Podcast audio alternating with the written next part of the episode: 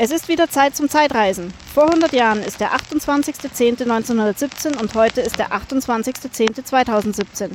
Vor dieser Folge gab es 72 andere Folgen. Es folgt heute die 73. Folge. 28. Oktober 1917. Der Oktober bleibt kalt und nass bei 12 Grad und ergiebigem Regen. Herzlich willkommen zur 73. Ausgabe von Verhundert. Hier ist der Luis und er ist wieder da, der Steffen. Hallo, liebe Zeitreisende. Es geht mir wieder, wieder gut. Ich lebe. Ja, hast dich gut erholt von deiner Krankheit und bist wieder bei uns. Wir haben heute einen bunten Blumenstrauß an Themen für euch vorbereitet. Wir haben unter anderem Martha Hari, I sonst so, einen Reichskanzler Michaelis. Ihr könnt euch drauf gespannt sein. Ihr könnt drauf gespannt sein, was gleich kommen wird. Wir bashen die USA und haben auch noch Werbung und ich habe auch noch einen kuriosen Witz rausgesucht.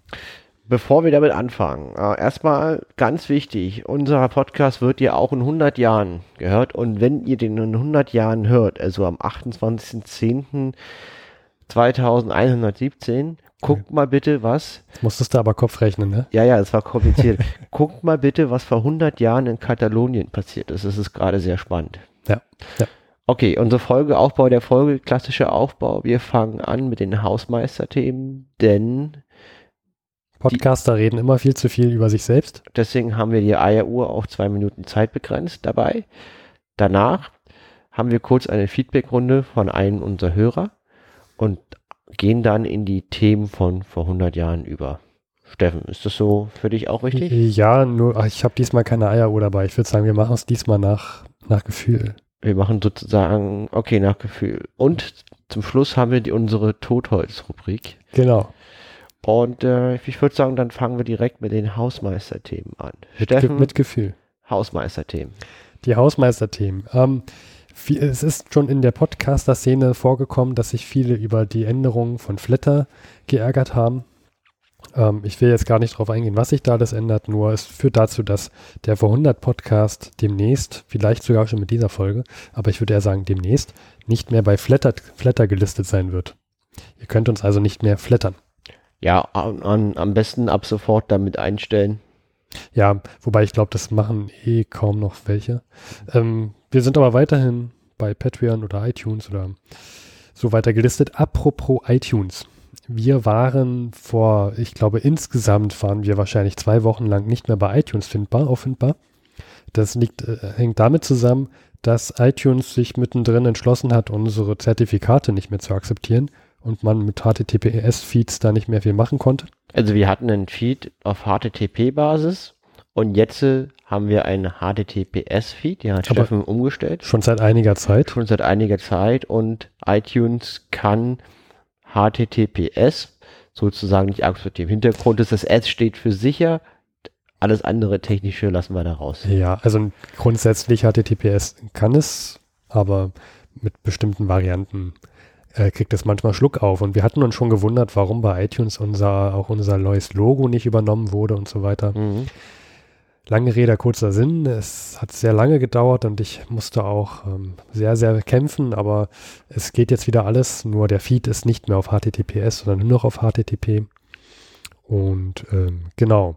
Aber im Ergebnis funktioniert jetzt alles wieder. Ja. Ich kann nur eins sagen, ihr hättet den Steffen hören müssen, er hat geflucht. Ja, also es gab zahlreiche Probleme überhaupt mal. Wir haben uns ja auch eine neue Apple-ID erstellen müssen. Und ich musste teilweise echt, ich, ich habe mich, hab mir die Frage gestellt, wo, was jetzt das Problem ist, warum jetzt hier immer der, ein Fehler kommt. Weil ähm, die Fehlermeldungen, es tut mir leid, das wird jetzt etwas technisch, aber ich muss jetzt mal ein bisschen ranten. Ähm, ich habe, man hatte mal so sinnlo sinnlose Fehlerrückmeldungen bekommen im letzten Schritt, wenn man auf, auf Speichern klicken möchte oder, oder auf OK, nachdem mhm. man schon zig Formulare ausgefüllt hat. Steffen war unzufrieden. Kam dann irgendwann nur von iTunes zurück, ähm, Fehler. Steffen war immer noch unzufrieden. Und ich denke mir so, also ich bin ja selber Anwendungsentwickler, ja, gib mir doch den Fehlergrund oder gib mir einen Hinweis. Was ist der Fehler? Sag mir doch nicht nur Fehler. Jetzt ist Steffen wirklich unzufrieden. Unzufrieden. Und ich habe dann sehr, sehr lange, ich glaube, ich habe zwei Tage gebraucht, um auf den Fehler zu kommen. Weil äh, letztendlich habe ich mich einfach die gefragt, wenn ich ein schlechter Programmierer wäre, was könnte ich für Fehler einbauen in dieser ganzen Software? Und ich habe den Fehler gefunden und es hat danach funktioniert. Ähm, liebe Hörer, liebe Zeitreisende, so hört sich an, wenn ein Anwendungsentwickler iTunes bedient. Ja. So, okay. Unzufrieden. Unzufrieden. Ja, aber das war, das war, aber das Ergebnis ist, ist alles so wie vorher. Und äh, haben wir noch Ja. ein Hausmeister-Thema, Thema, Steffen? Äh, ich möchte mich auch noch mal bei äh, dir, Luis, und bei Philipp, ich weiß ja, Philipp hört jede Folge von vor 100 bestimmt, ähm, auch noch mal bedanken, dass ihr so kurzfristig eingesprungen seid. Und ähm, auch noch mal für die, die Hörerpost-Zeitgeschichte auch noch mal äh, bedanken, die wir bekommen haben. Ja, Habe ich mich sehr gefreut. dann können wir auch gleich die Hausmeister-Themen abschließen und den Feedback-Teil geben. Und zwar, ein Hörer hat unsere Nummer genutzt und draufgesprochen. Genau, wir haben ja ein AB, da gehen wir ja nicht selber ran, sondern da kann man uns Nachrichten hinterlassen und wir haben Feedback bekommen, das spielen wir jetzt mal ein. Ja, hallo, ist der Martin aus Karlsruhe. Nachdem er ja so um Anrufe bettelt, mache ich das jetzt halt mal. Äh, Anlass ist die Folge 71 und ich ma ihr habt ja den Stresemann öfters erwähnt und den einfach mal freundlich der SPD zugeschlagen. Ich glaube, da fühlt er sich nicht ganz wohl, weil der gute Mann, der gehört zur DVP und äh, ja, ist so ein bisschen eine andere Parteizugehörigkeit, also wer da mal nachgucken will. Ansonsten gefällt mir eure Sendung sehr gut und ich wünsche euch weiterhin ja viel Spaß bei der Arbeit dass wir alle viel davon haben. Dankeschön, tschüss. Ja, ja, ähm, lieber Martin, vielen Dank. Da habe ich einen Fehler gemacht und zwar ich habe Scheidemann und Stresemann verwechselt im Eifer des Gefechtes. Und du hast völlig recht, der Scheidemann, der war SPD-Mitglied, aber ich habe mich da auf einen Tagebucheintrag von Harry Graf Kessler bezogen und der hat von Gustav Stresemann gesprochen. In diesem Tagebuch es wird halt nicht sehr, sehr viel erklärt und ich habe im Eifer des Gefechtes die beiden Namen, weil die so ähnlich klingen, verwechselt und du hast völlig recht.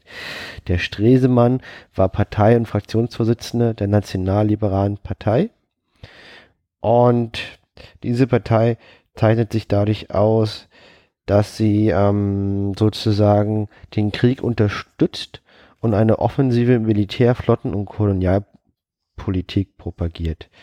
Sie war für den uneingeschränkten U-Boot-Krieg und war für weitreichende Annexionen durch das Reich.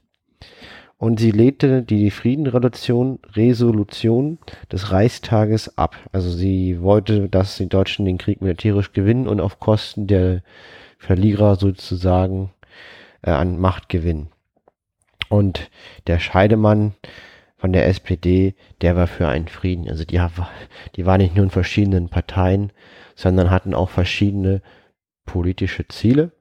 Und äh, danke und wie gesagt, Stresemann, nationalliberal für den Krieg und äh, für eine offensive Kriegspolitik, Scheidemann, SPD. Ja, und um sich das noch besser zu merken, Scheidemann hat einen Bart, Stresemann nicht. Ja. Das wollte ich auch nochmal wichtig stellen. Klar, Ja, klar. ja, dann haben wir das auch, genau. Gut. Vielen Dank, Luis, und äh, vielen Dank an Martin. Und ich würde sagen, Hausmeisterthemen sind damit durch. Feedback auch. Feedback auch. Wir kommen zu den Themen von vor 100 Jahren und danach kommen wir zum Totholz.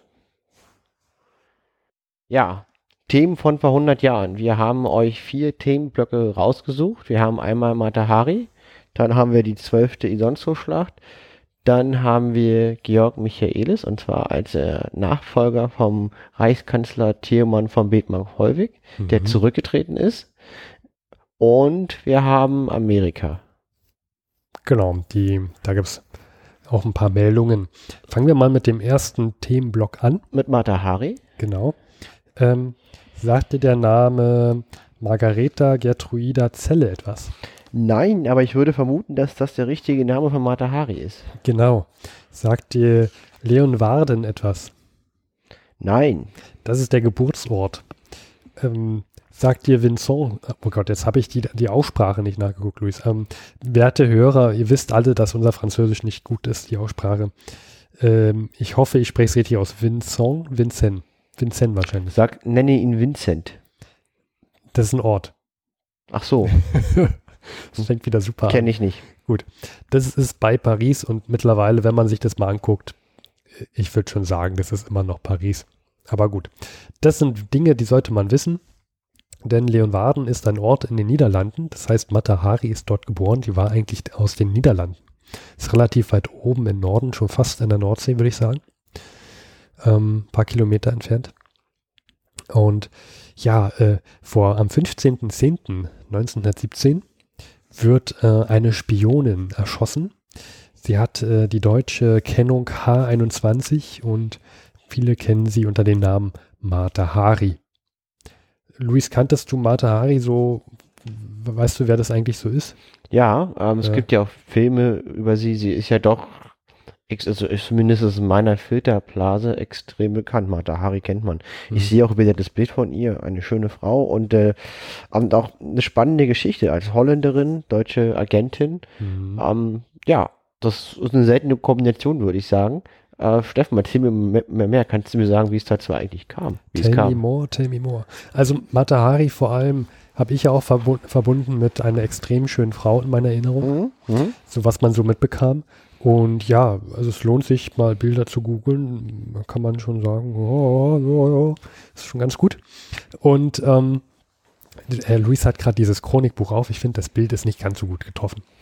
Ähm, aber jedenfalls hat sie vor dem Krieg, vor dem Ersten Weltkrieg in Paris, in Frankreich gearbeitet als äh, Tänzerin.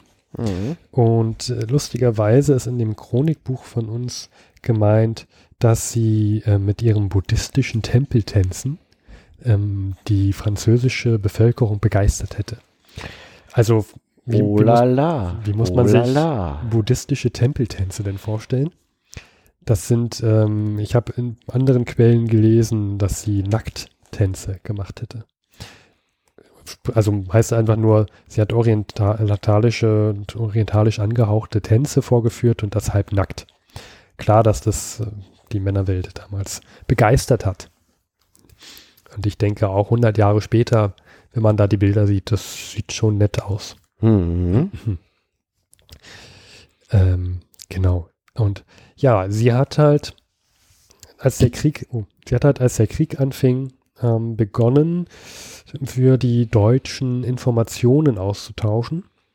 Sie hat sich bei Paris und dann hat sie sich da in einem Häuschen niedergelassen und wurde besucht von äh, französischen Offizieren, auch teilweise mit sehr, sehr hohen Rängen und hat dann dem deutschen Geheimdienst Informationen zukommen lassen. Mhm. Ähm, da ist immer ein großes Mysterium drum gemacht worden, was das jetzt für was das für Informationen waren, ob äh, das sehr wichtige Informationen waren oder vielleicht nur so randlose Informationen. Da ist man sich zurzeit noch nicht so sicher.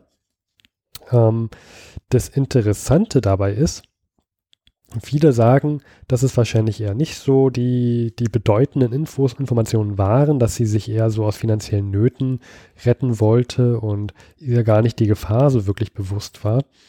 Ähm, letztendlich haben wir jetzt 2017, sie wurde vor 100 Jahren getötet und jetzt 2017 werden von den Franzosen oder dürfen von den Franzosen besser gesagt ähm, Akten auf, freigegeben werden. Die wurden auch vor kurzem veröffentlicht. Das heißt, die, die Gerichtsakten waren 100 Jahre unter Verschluss und wurden jetzt erst nach 100 Jahren, Ich glaube so generell auch vom Geheimdienst, ähm, vom französischen.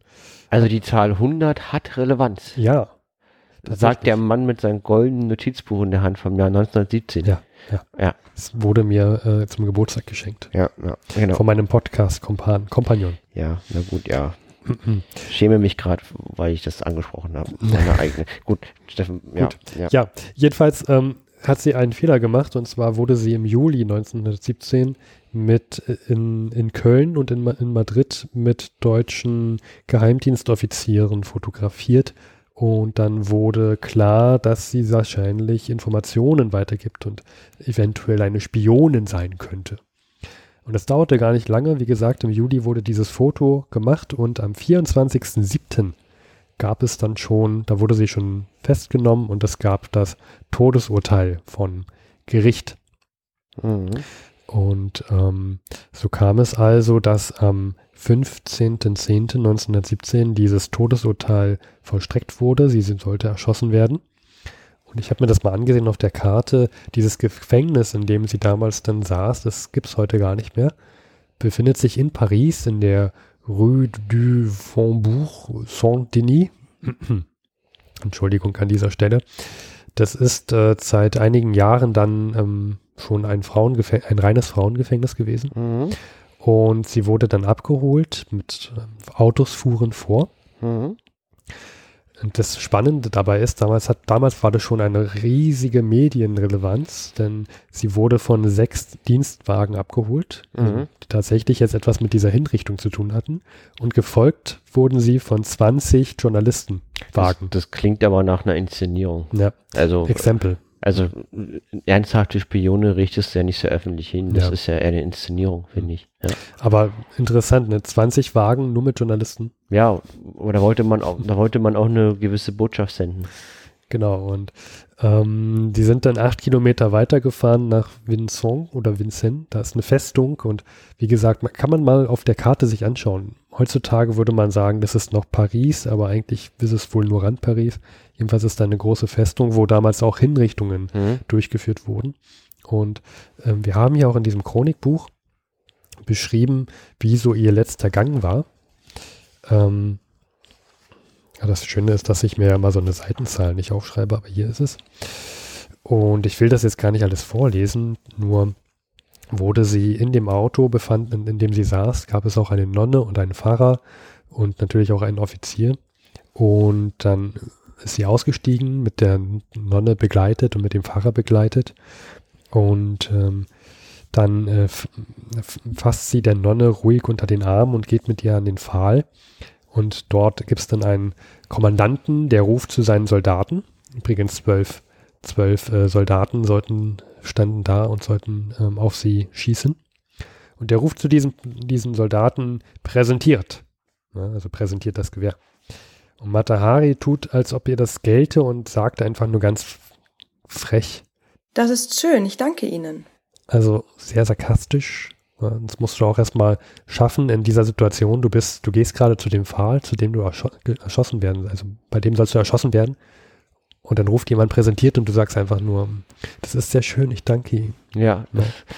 interessante Reaktion. Hätte ich jetzt persönlich eine andere gewählt. Ja, man, man, man hat doch gesagt, dass sie sehr vornehm auch gekleidet war. Also sie hat auch noch auf ihr Äußeres sehr geachtet. Und jedenfalls läuft sie aber noch weiter. Sie hat immer noch die Nonne unter dem, unterm Arm und den Pfarrer an ihrer Seite. Und jetzt löst Matahari ihren Arm aus dem der Nonne und sagt zu ihr, Bleiben Sie hier stehen, gehen Sie da nicht weiter, sonst werden Sie vielleicht auch noch erschossen. schön, dass sie das der Nonne sagt, bleiben Sie hier stehen, sonst werden Sie vielleicht auch noch erschossen. Ja, also Und zu dem, zu dem Pfarrer sagt sie auch noch so was ähnliches. Ähm, sie sagt zu ihm, Sie müssen ruhig bleiben, Hochwürden. Gehen Sie weg da, sonst erschießt man Sie auch. Sie nehmen es ja nicht so genau. okay. das ist eine interessante Reaktion, ne? Also wenn ich mir jetzt alles so anhöre, war das jetzt so eine Top-Spionin, die die großen Geheimnisse ausgefunden hat? Das weiß ich nicht. Ich glaube, Also- das, ich glaube auch mit diesen Akten, die da jetzt freigegeben wurden, was auch immer da rauskommen wird, äh, so richtig wissen wird man es nicht. Ich glaube, sie ist eine Frau gewesen mit einer, also mit einer Wirkung, der sie sich auch bewusst war. Ja. Ähm, schließlich hatte sie die höchsten Offiziere bei sich. Sie wusste, wie sie sich inszenieren muss, wie sie sich präsentieren muss. Mhm. Und wahrscheinlich war ihr klar, dass sie jetzt nichts mehr in ihrer Situation ändern kann und hat mit starkem Sarkasmus ähm, und schwarzen Humor damit reagiert, darauf reagiert. Mhm. Ähm, ich finde es aber schön, dass du, also sie ist die Person, die jetzt zu diesem Pfahl geht und hingerichtet werden muss. Und sie sagt aber zu dem Pfarrer, der ja nur zu ihrer Begleitung dabei ist, er soll jetzt mutig sein. Mhm. Ja, ach, Also ich, also ich, ich finde es skurril, das Sehr- Ganze. sehr also alles, was makaber, du ja. erzählst, ist alles makaber und skurril. Also Mata Hari ist so ein, auf jeden Fall ein Thema, was, was schwierig einzuordnen ist, Mhm. aber auch gleichzeitig höchst interessant ist. Ja. ja, sie ist so ein bisschen dadurch ein, Mysterium geworden. Wahrscheinlich gab es da deswegen auch sehr viele Filme mit ihr, also nicht mit ihr, Ja, aber klar, die schöne Tänzerin, Genau. die mit ihren buddhistischen Körperbewegungen die hohen alliierten Offiziere Mit den begeistert. Tempeltänzen, Mit den buddhistischen Tempeltänzen. Tempeltänzen. Ja, Und, und, äh, gerade in den 20ern, wo man sehr gerne mal im Kino nackte Mhm. Haut gezeigt hat, hm. ja.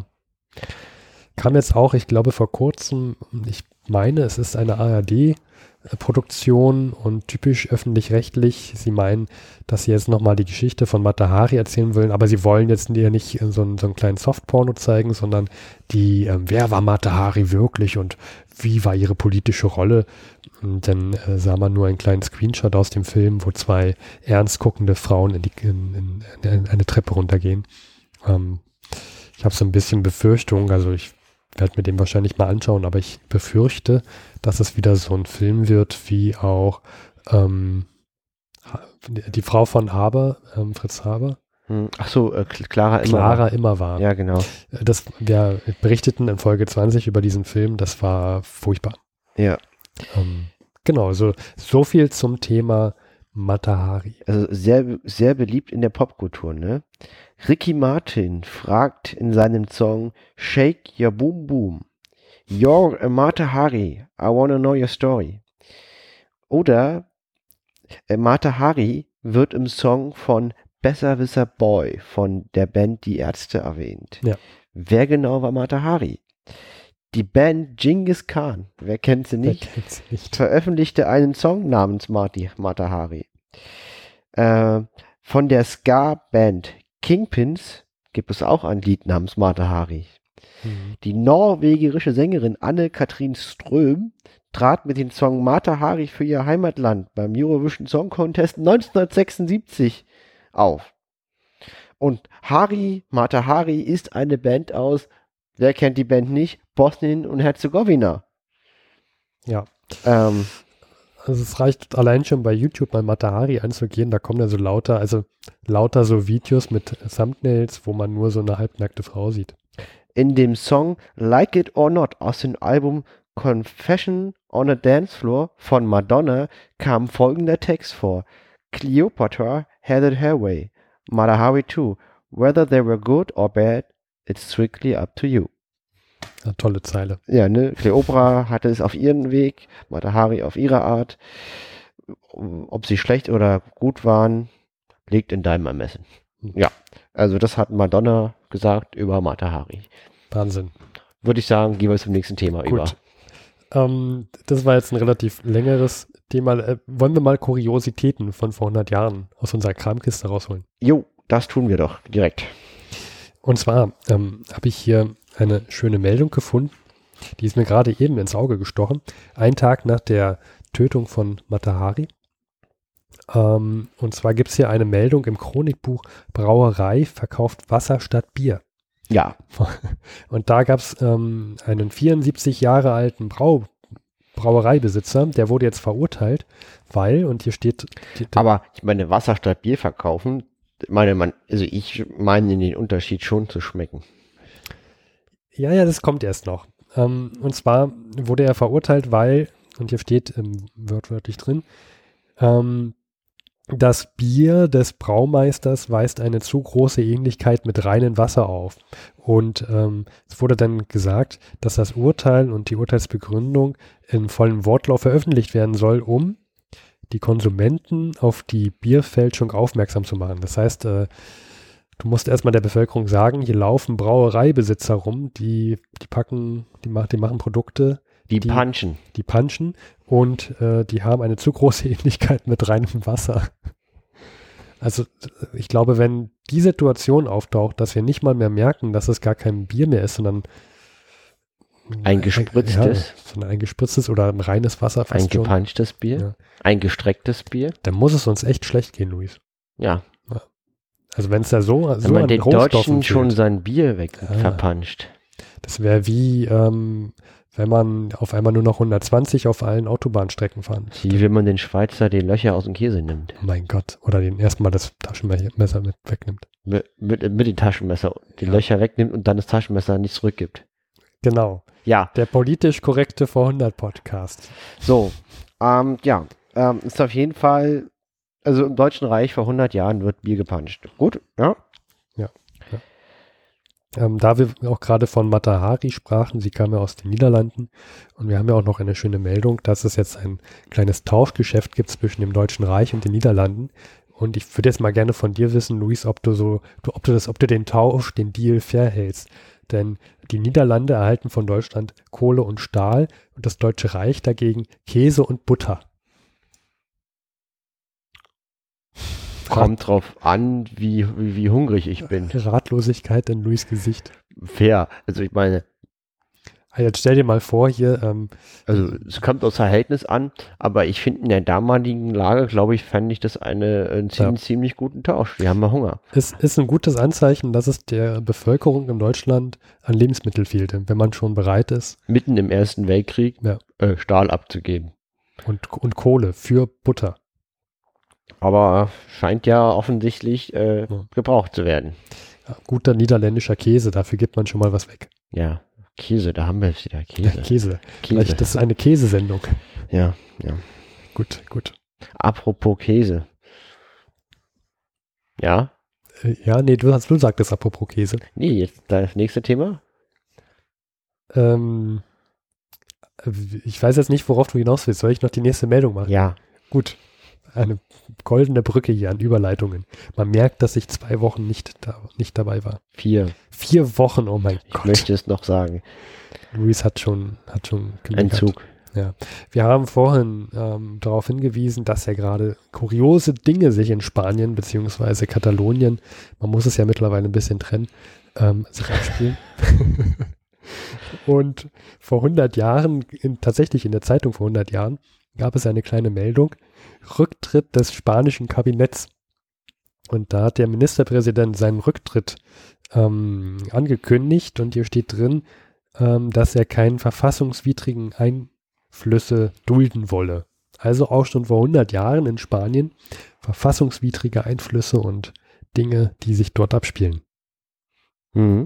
Finde ich witzig, dass es sich über die Jahre durch, durchzieht durch Spanien und Katalonien. Also die Meldung hat jetzt nicht speziell was mit Katalonien zu tun, wobei gemerkt sein soll, dass dieser Ministerpräsident Dato heißt der, 1921, Achtung Spoiler-Alert, von katalonischen Anarchisten ermordet wird. Da haben wir das Thema wieder. Dam, dam, dam. Vielleicht wissen Zeitreisende aus der Zukunft, die diesen Podcast hören, in 100 Jahren mehr, wie, die, wie die ganze Geschichte Katalonien und Spanien ausgegangen ist. Aber dieses Thema war auch schon vor 100 Jahren aktuell. Ja. Ich vermute mal, dass das jetzt so ein Virus ist, der sich durch die ganze Welt, demnächst wird sich Bayern ab, abspalten. Oder die Schotten. Die Schotten, ja. Oder die Basken. Das, das halte ich schon eher. Oder die Norditaliener, die wollen auch irgendwie unabhängig werden. Ja. Die Berliner. Nee, die, nee. Der, der, der soll, Wer soll uns denn Geld geben? der ja? soll jetzt den Flughafen bezahlen. Ja. Also, wir haben ja alle geschlossen. ja. Hoffentlich bald. Ja. So, Gut. Dann, ähm, Luis hatte ich gesehen, wir haben ja noch eine Meldung über Busa. über Busa. Buch- und Filmamt Busa hat einen Film rausgegeben. Ach, genau, ja. Und zwar die Busa. Das ist die, wer kennt sie nicht, die Propagandastelle der deutschen Reichsregierung. Und ähm, die hat einen Film aufgenommen, und zwar mit der Kamera auf ein U-Boot. Und der Film heißt U35 bei der Arbeit. Mhm. Und was diese Sache so spannend macht, ist, den Film kann man sich auf YouTube angucken, ja. Also, und äh, den Link werden wir, werden wir sozusagen hinterlegen auf der, auf der Webseite. Und äh, das ist sozusagen, hat irgendeine Organisation in Amerika, hat die Filmrollen auf YouTube reingeladen. Und der, der Film fängt auch an, ein historisches Dokument von einem untergegangenen Imperium und dann kommt U35 bei der Arbeit. Ähm, ja, und ha, ist auch nicht, ist auch wirklich, die Bilder sind wirklich ziemlich gut. Also man erkennt die Seemänner, man erkennt sinkende Schiffe, wir hatten ja sowas, so- sowas schon mal reingestellt. Sind, ähm, ja, Ja, Ich finde es sehr spannend, dass sowas auf YouTube noch zu sehen ist. ja, ne? Das- 22 Minuten, nicht in Farbe, aber interessant. Ein Stummfilm. Ein Stummfilm. Gut. Wollen wir zu den nächsten großen Block gehen? Ja. Zum, zur Isonzo-Schlacht? Ja, Isonzo-Schlacht. Sonst so Isonzo, Isonzo-Schlacht. Ähm, Steffen, wie viele Isonzo-Schlachten haben wir denn mittlerweile? Wir hatten bis vor kurzem elf. Jetzt haben wir die zwölfte. Genau. Ja, zwölf Isonzo-Schlachten. Ungefähr Zeit Mitte 1915, da müsste wahrscheinlich die erste gewesen sein, weil Italien damals in den Krieg eintrat, wenn ich mich recht erinnere. Mhm. Ich glaube, das war Mai 1915. Genau. Und äh, der Isonzo ist im Fluss. Ja, und äh, der vergeht so parallel, grob gesprochen, ähm, an der Grenze zwischen dem heutigen Italien und dem heutigen Slowenien. Da ist ein Fluss, der heißt Isonzo. Und da schlagen sich die Österreich-Ungarn und die Italiener die Köpfe ein. Ja. So, Und, zwölf äh, Schlachten lang. Meistens war es so, dass die Italiener angriffen und die Österreich-Ungarn, also die mussten sich im Gebirge eher verteidigen.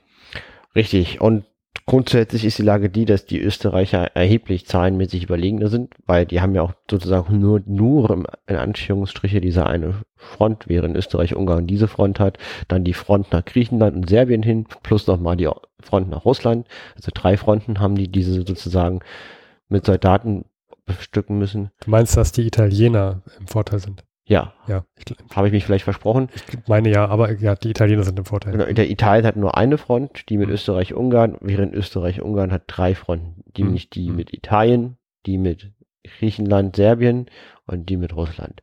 Ja. Genau, und ähm, das heißt, Österreich-Ungarn ist eigentlich immer zahlenmäßig unterlegen, wobei die italienische Armee sich durch eine sehr, sehr große Inkompetenz der militärischen Führung auszeichnet. Führung auszeichnet. Also da ist schlechtes Management an der Tagesordnung. Und die greifen an, können, können keine Durchbrüche erzielen und das sind furchtbar verlustreiche Kämpfe hoch oben in den Bergen, Gebirgskämpfe für beide Mhm. Seiten. Mhm. Und jetzt kommt die zwölfte Schlacht und die ist anders als alle die davor und wir können auch gleich sagen, das ist die letzte. Wahnsinn. Nach über zwei Jahren äh, tatsächlich mal die letzte Isonzo-Schlacht. Genau. Ähm, genau, wir können die ja mal alle durchgehen, bevor wir durchkommen. Oh Gott. Ich würde sagen, ich lese den Titel vor, dann, dann du das Datum und ich kurz, was da passiert ist, okay? Erste Isonzo-Schlacht. Se- 29.06. bis 5.07.1915. Italienische Niederlage. Zweite Isonzo-Schlacht. 18.07. bis 27.07. Erfolglose Offensive der Italiener. Dritte Schlacht. 18.10. bis 29.10.15. Vergebliche Offensive der Italiener. Vierte Isonzo-Schlacht. 10.11. bis 9.12.1915. Vergeblicher Versuch Italiens in den Sonzo zu überschreiten. Fünfte Isonzo-Schlacht. 13. März bis 20. März 1916. Wir hatten es schon. Erfolglose Offensive der Italiener. Sechste Isonzo-Schlacht. 4.8. bis 9.8.16. Italiener erobern Görz. Görz ist eine größere Stadt, um die es geht, und es war ein mittlerer Sieg für Italien. Siebte Isonzo-Schlacht. 14.9. bis 18.9. Vier Tage. Hier wird gesagt, lapidar, keine Veränderung der Frontlinie. Achte Isonzo-Schlacht. Drei Tage lang. 9.10. bis 12.10.1916. Keine Veränderung der Frontlinie. Neunte Isonzo-Schlacht. 31.10. bis 4.11.1916. Geringe Erfolge der Italiener. Zehnte Isonzo-Schlacht. 4.5. bis 5.6. also eine lange Pause. 1917. Erfolglose Offensive der Italiener. Elfte Isonzo-Schlacht. 8.8. bis 10.9.1917. Italiener erobern das Dorf Selo. So, und an dieser, dieser Schlachten waren tausende Soldaten beteiligt und es gab tausende Tote. Jetzt haben wir die zwölfte und letzte Isonzo-Schlacht. Diese unterzeichnen, unterscheiden sich von allen anderen. Nämlich, hast du eine Idee, Steffen? Na, es gibt ein Ende. Hm. Oh, ja, ich habe mich jetzt nicht mit der zwölften beschäftigt, aber gibt es vielleicht neue ne- Technologie? Nee, aber die Deutschen beteiligen sich und zwar mit dem Alpenkorps. Das sind spezielle Hm. Gebirgsverbände, die galten auch als Eliteeinheit der deutschen Armee. Und äh, die bilden die 14. Armee und greifen zusammen mit vier österreichischen Divisionen im Hauptangriff an. So, und das ist, die haben deutsche Unterstützung diesmal, die, die Mhm. Österreich aus Österreich-Ungarn. Die hatten vorher auch schon deutsche Verbände, aber es ist schon, gab vorher nicht in dem Maße, dass halt konzentriert ähm, sieben Divisionen auf deutscher Seite, das sind circa roundabout 100.000 Mann, so die Größenordnung, können auch 20.000 mehr sein, aber ungefähr. Ähm, deutsche Truppen, die in Österreich-Ungarn helfen, äh, eine Offensive durchzuführen. Ähm, und das heißt jetzt, dass dadurch, dass jetzt diese Deutschen mitmachen bei der 12. Isonzo-Schlacht, haben jetzt die Österreicher auch mal einen Sieg und der anscheinend so stark ist, dass die Italiener keine weiteren Schlachten mehr am Isonzo unternehmen wollen. Fast ja, ja und nein. Also am 24. Oktober ist der erste Tag und das war eine Offensive, aber eine regional begrenzte Offensive. Also die Offensive war nicht geplant, von Seiten der Mittelmächte kriegsentscheidend zu wirken. Es mhm. gibt ja Offensiven, wo das klare Ziel ist, wir gewinnen den Krieg und gehen bis zur Hauptstadt. Das war hier gar nicht geplant. Also die, die, das Ziel dieser Offensive waren Geländegewinne. So. Mhm. Und am 24. Oktober rücken die verbündeten Truppen, also die Deutschen und die Österreich-Ungarn vor und äh, sie sind selbst jetzt noch zahlenmäßig unterlegen. Italiener haben mehr Truppen, mehr Geschütze. Mhm. Trotzdem erzielen sie am ersten Tag ein, einen Durchbruch von 27 Kilometer in feindliches Gebiet und machen 15.000 Gefangene. Davon würde jeder. An einen Tag. Jeder, jeder Offizier in der Westfront träumen. Ja, das ist ziemlich viel. 27 Kilometer am, am ersten Tag. Um, und 15.000 Gefangene. Und ähm, natürlich hat Italien, wie gesagt, die haben die, die Manpower, die führen umfangreiche Verstärkungen dran. Aber die italienische Armee gerät nahe an Auflösungserscheinungen. Also die Reservisten fliehen. Mhm. Italien ist auch extrem kriegsmüde. Und die Deutschen marschieren vor und das Angriffstempo steigert sich. Und die machen 250.000 italienische Soldaten als Gefangene. Das ist viel. Und die gehen mit 3000 Geschützen sozusagen in die Offensive rein und erobern nochmal 2000. Also das ist ein militärisches Desaster für Italien. Ja, ja. Die haben sozusagen der höchsten Klasse auch mental aufgenommen, äh, aufgegeben. Ja, das wären 307 Generäle und Offiziere in Italien ihres Kommandos enthoben. 307 Offiziere, also eigentlich die ganze Führung in Italien wird ausgetauscht. Ja. Also das ist ein Desaster und ähm, Italien ist wirklich dabei, ähm, aus dem Krieg auszutreten, vergleichbar wie Russland. Das, wenn, das, wenn das passiert, ähm, würde das wirklich dazu führen, dass, dass, dass, dass der ganze Kriegsverlauf sich ändern würde, weil dann wären sozusagen zwei Mächte aus Seiten der Entente aus dem Krieg ausgetreten und die Truppen an der Italienfront könnten sozusagen freigemacht werden für andere Sachen und, und die Ostfront ist ja auch schon sozusagen fast vorbei, weil klar, Russland ist noch im Krieg mit der provisorischen Militärregierung, ja. aber es finden keine entscheidenden Schlachten mehr statt. Die sind da halt zu sehr mit sich selber beschäftigt. Korrekt. Mhm. Und dann könnten sozusagen alle Truppen an anderen Stellen eingesetzt werden. Ja. Ähm, das passiert aber nicht, der Vormarsch der Mittelmächte wird eingestellt, weil ähm, die Italiener bekommen natürlich umfangreiche französische, britische Unterstützung, weil Amerika ist noch nicht in der Lage, hier entscheidend ein, einzugreifen. Und außerdem war die Offensive ja gar nicht als Durchbruch geplant. Das bedeutet, dass die Nachschubwege überdehnt sind und äh, logistische Probleme sind weiter vorzustoßen. Ja, das heißt, äh, du musst, du kannst jetzt sagen, ich, also du musst dich dann entscheiden, entweder ähm, du könntest zwar jetzt noch weiter reingehen nach Italien, aber dann hast du das Problem, dass du dich nicht mehr versorgen kannst aus deinem ähm, Hinterland sozusagen. Ja, ähm, genau. Das ist die zwölfte Isonzo-Schlacht. Ähm, ein interessantes Kapitel finde ich, äh, die, dieser Gebirgskrieg, dieses Alpengewitter.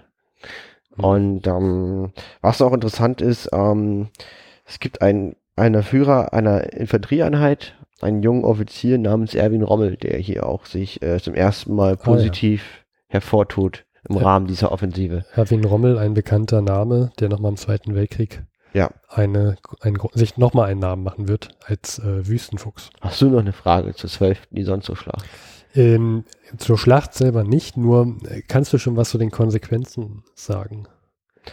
Ähm, ja, im, Wesen, im Wesentlichen die, die, die Offensive wird gestoppt, die Mittelmächte ziehen sich sogar stellenweise freiwillig zurück. Äh, Italien findet einen kompletten Wechsel der Militärführung statt und es müssen umfangreiche französische und britische Truppen in Italien stationiert werden, um Italien zu stabilisieren.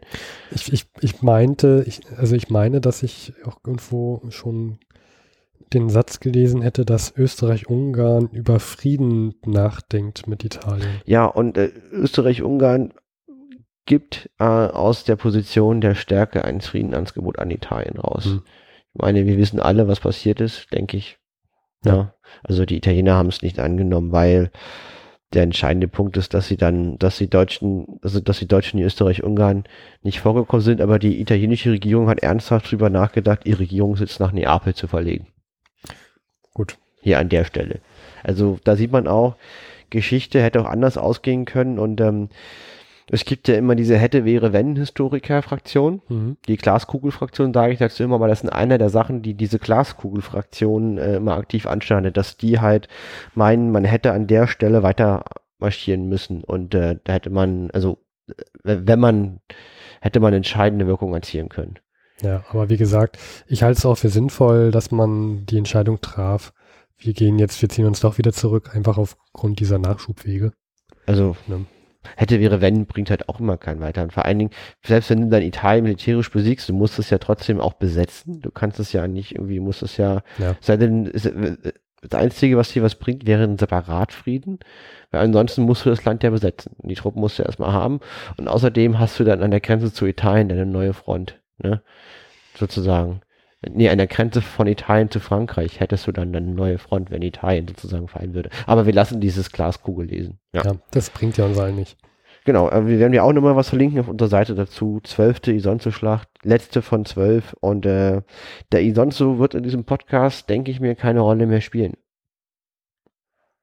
Gut. Sonst noch was? Nö. Dann wollen wir wieder zu einem leichteren Thema kommen. Werbung vor 100 Jahren. Gerne.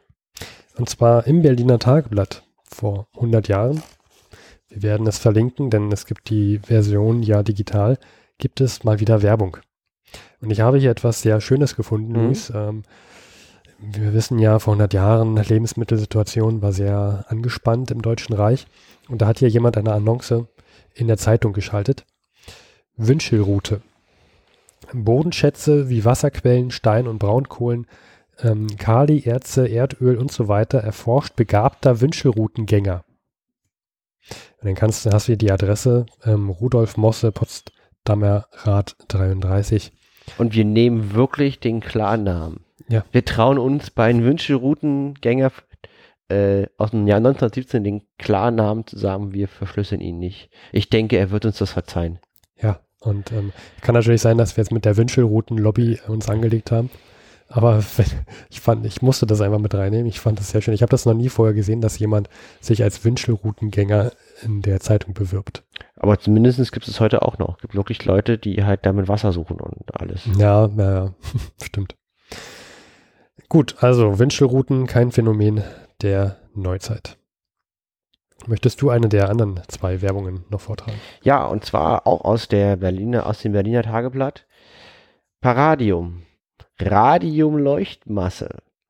Aus sich selbst dauernd Licht erzeugend. Vorzüglich geeignet für Leuchtuhren und so weiter. Einfachste Anwendung. Prospekt kostenlos. Radiumwerke AG in Gräfenroda. Fünf.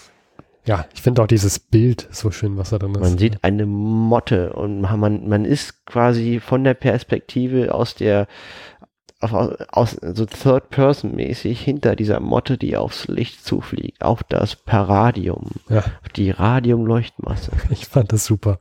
Ich habe ich hab noch mal andere ähm, Werbung gesehen, aber hier steht es ja auch. Das müssen sich anscheinend wirklich Leute auf ihre Uhren geschmiert haben, um dann nachts eine leuchtende Uhr zu haben. Hm. Wahnsinn.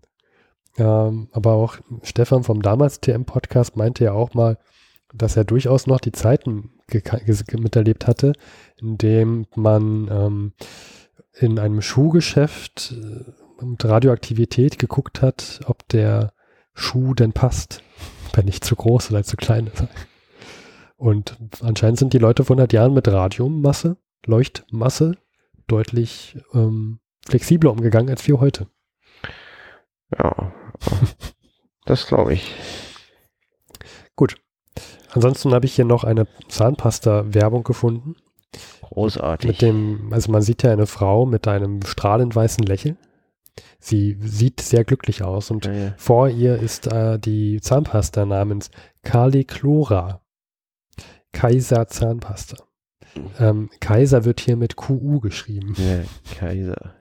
Köstlich erfrischend Kaisers Zahnpasta. Caliclora. Kaliklo.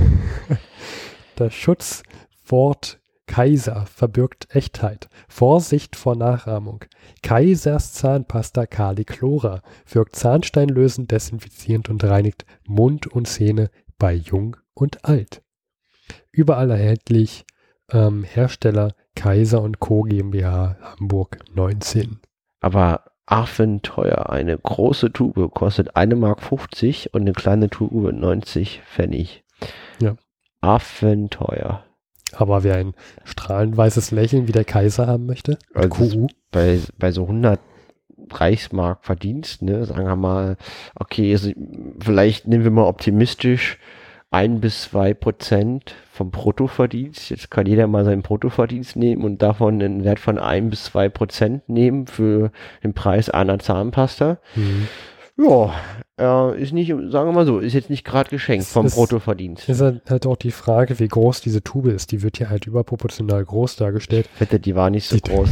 ist wahrscheinlich nur so ein Fingerhut groß. Ja. Aber ich sag mal so, die Leute hatten damals vor 100 Jahren ja auch weniger zu essen. Wenn du weniger isst, musst du ja auch nicht so auf die Zähne, Zähne putzen. Ja, genau. Dann kannst du, außerdem hast du dann mehr Geld für Zahnpasta. Genau. Ja. Ah, so, das war der Werbeteil von vor 100 Jahren. Ja, und äh, wir sagen, dass es Werbung ist. Ja, es ist keine Schleichwerbung, weil wir müssen ja auch von irgendwas leben. Wir müssen ja auch irgendwie. Ja. Andere preisen Teppiche an, wir Z Zahnpasta, Caliclora oder Radium. diese. Werbung sorgt dafür, dass hier die Lichter angehen bei uns in der Sendung. Ja.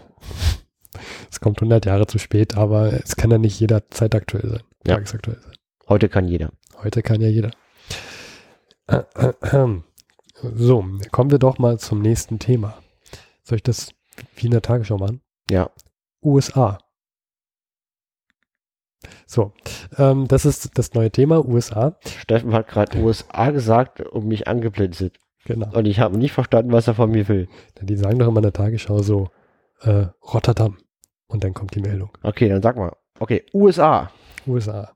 Aber ähm, genau, die USA ist ja seit April diesen Jahres im Weltkriegsgeschehen als aktive Partei dabei und bereitet sich darauf vor, auch tatsächlich einen Fronteinsatz durchzuführen. Und ähm, jetzt kommen hier interessante Meldungen, die ich gesehen habe.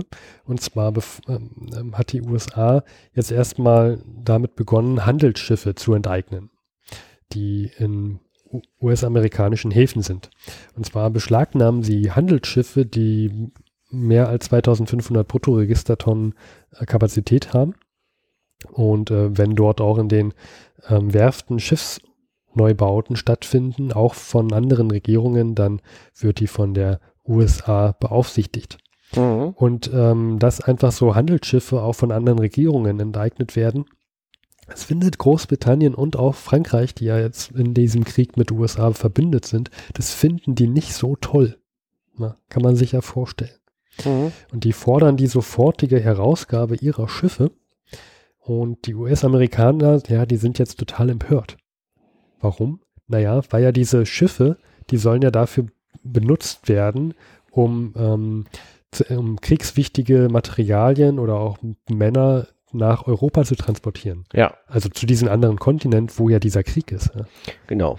Das, das geht ja gar nicht. Und ähm, ich finde ja die Stellungnahme von den US-amerikanischen Schiffsfahrtbehörde, von der Behörde finde ich sehr interessant. Die weist nämlich darauf hin, dass ähm, die Anträge, also die weist die zurück, die Anträge von Großbritannien und Frankreich mit der Aussage, mit dem Akt der Beschlagnahmung ähm, seien die Schiffe bereits im Besitz der USA übergegangen.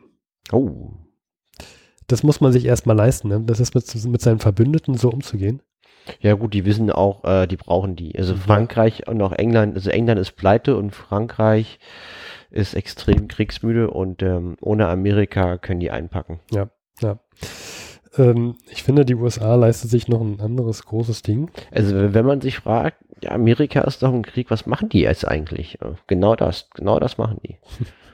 Die machen noch was anderes, denn ähm, es gibt ja durchaus in Europa viele neutrale Staaten, die noch nicht, äh, die noch nicht im Kriegsgeschehen aktiv mitkämpfen, so zum Beispiel auch ähm, die Niederlande. Oder auch die Schweiz. Oder auch die Schweiz. Oder, oder auch Spanien. Genau, und Schweden. Und die USA sagt jetzt zu diesen neutralen Ländern, dass sie vor allem zu den, zu den Niederlanden und den skandinavischen Ländern, dass sie bitte den Handel mit der, mit dem Deutschen Reich einstellen sollen. Und vor allem sagen sie das zu Schweden, die jetzt vor kurzem einen kleinen, ähm, ein Abkommen mit dem Deutschen Reich unterschrieben haben, dass äh, sie an das Deutsche Reich nämlich phosphorhaltiges Eisenerz ähm, ausliefern wollen. Also sie Schweden will das Deutsche Reich versorgen mit phosphorhaltigen Eisenerz. Und die USA sagt, ähm, dass Schweden soll das bitte unterlassen. Und wenn Schweden das nicht macht, dann wird die USA Schweden nicht mehr mit Lebensmitteln versorgen. Also auf äh, boykottieren. Und das ist gerade in Schweden eine, ein heikles Thema, weil dort auch Lebensmittelknappheit herrscht. Vor allem Brot. Und das fand ich eine interessante Rolle, dass die USA so mit diesen neutralen Ländern umgeht. Denn wenn wir uns mal zurückerinnern, als die USA noch nicht im Krieg drin war, da haben wir öfter mal Meldungen gehabt, dass ähm, das Deutsche Reich amerikanische Häfen angefahren hat, um dort Lebensmittel einzukaufen oder auch Waffen einzukaufen. Mhm. Ja, also die USA tadelt jetzt Verhalten, das sie vor ein paar Monaten, kann man sagen, selber noch gemacht hat. Vor allen Dingen zum Thema Essen. Es gibt ja auch Vereinbarungen, wie man sich zu verhalten hat im Krieg. Und äh, Blockaden von Nahrungsmitteln, sozusagen Hungerblockaden, sind sozusagen Kriegsverbrechen. Ja, ist ja auch das, was die Engländer machen mit dem Deutschen Reich. Ist ja ein Bruch gegen das internationale Recht, dass sie halt die Nordsee blockieren und sozusagen verhindern, dass Essen und kriegswichtige Rohstoffe nach Deutschland geliefert werden. Hm. Das ist genauso ein Bruch wie der uneingeschränkte U-Boot-Krieg. Das ist immer sehr doppel, doppelmoralisch. Und ja. jetzt wird halt sozusagen ein neutrales Land mit Hunger bedroht, nur weil es Handel betreibt mit Deutschland. Ja. Da, das hat doch in Schweden eine große Diskussion ausge, ähm, na, ausge, ausgelöst. Ausgelöst, danke. Ähm, was jetzt eigentlich, was das jetzt eigentlich heißt, neutral zu sein und nicht neutral zu sein und so weiter. Da sieht man es halt, wie schwierig es ist, ähm, die sozusagen, man, dass es, dass es kein Schwarz oder Weiß gibt oder mhm. sowas. Ne? Ja. Es gibt kein Gut oder Böse. Ja. ja. Fand ich interessant. Ähm, mhm. Eine andere Meldung, die wir zu den USA haben, ist, wie gesagt, April sind sie eingetreten. Und man tritt ja nicht einfach in den Krieg ein und hat dann sofort seine Soldaten an der Front. Vor genau. allem nicht, wenn da noch so ein großer atlantischer, so ein großer Atlantik da, der große Teich in dazwischen ist. Und vor allen Dingen die USA, die haben nur 100.000 Mann Armee. Die haben nicht mal Division. Also eine Division ist eine Größenordnung von 10, 15.000, 16.000 Mann je nachdem, ne, welche Armee, welcher Zeitpunkt. Und die haben das nicht mal, Divisionen in Amerika, weil quasi deren Armee so klein ist und das Land so groß. Und die müssen jetzt sozusagen erstmal massiv aufrüsten.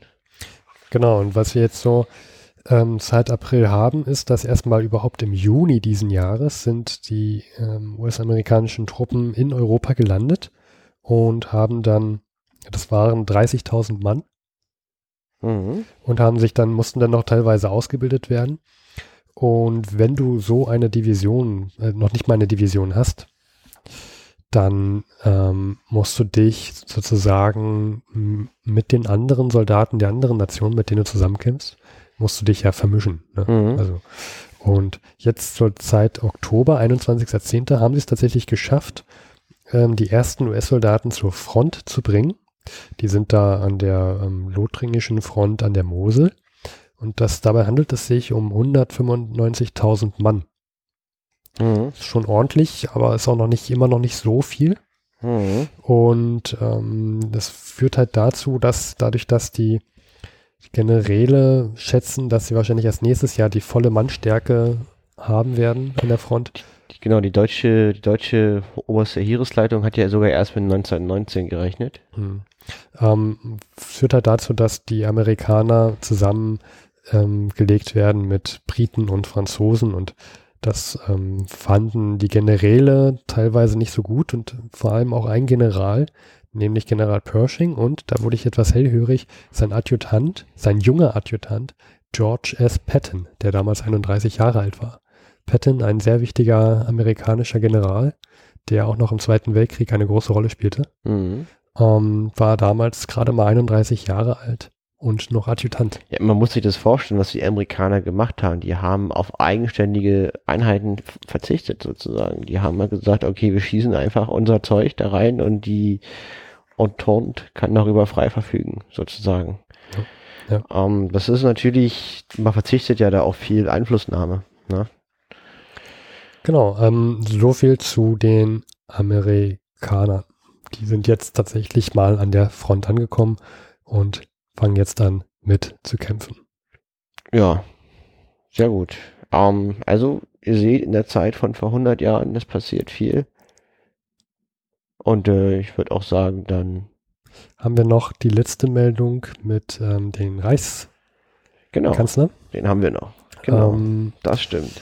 zum Zeitpunkt des Kriegsausbruchs 1914 hatten wir einen Reichskanzler namens Bettmann Hollweg.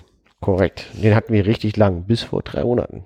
Ja, Bettmann Hollweg hat, ähm, sehr, hat, hat sich ausgezeichnet, dass er vor allem am Anfang sehr viele kuriose Gesetze auch in Berlin ähm, erlassen hatte, die auch was mit den neuen Frauen und so weiter zu tun hatte, dass sie nicht ähm, begafft werden sollten. Und jetzt ähm, vor einigen, vor einiger Zeit ist er zurückgetreten. Ja, er war auch sozusagen äh, am Ausbruch des Ersten Weltkriegs direkt mit involviert. Bethmann Hohlweg, wir haben ihn ja mal sozusagen auch äh, charakterisiert in einer unserer vergangenen Folgen. Ein zutiefst von Pflichterfüllung und aber auch Selbstopferung äh, gezeichneter Charakter, der extrem kompetent war, äh, einer der besten Beamten des Staatsapparats und und, ähm, und auch ein interessanter Mensch halt war und, und eigentlich auch, finde ich, so historisch eigentlich viel zu schlecht wegkommt.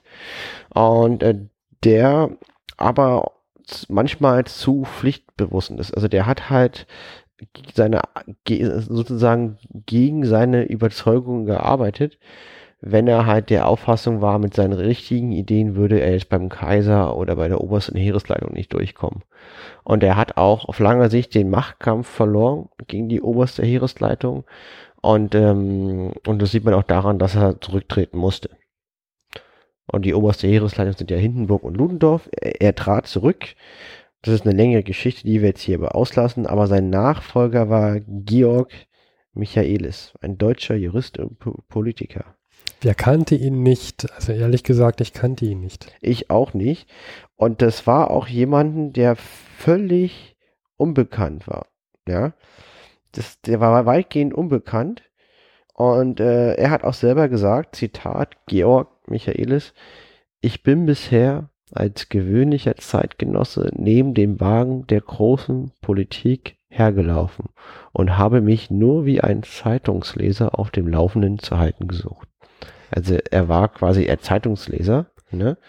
Und er wurde sozusagen der Nachfolger von Bismarck. Das ist unvorstellbar, ne? dass, dass so jemand denn auf, also Nachfolger von Bismarck und Bettmann Hollweg führt. Mhm. Also er war, er war schon Beamter in Preußen. Er war Unterstaatssekretär im Finanzministerium und, äh, und übernahm bei Ausbruch des Ersten Weltkriegs die Leitung der Reichsgetreidestelle.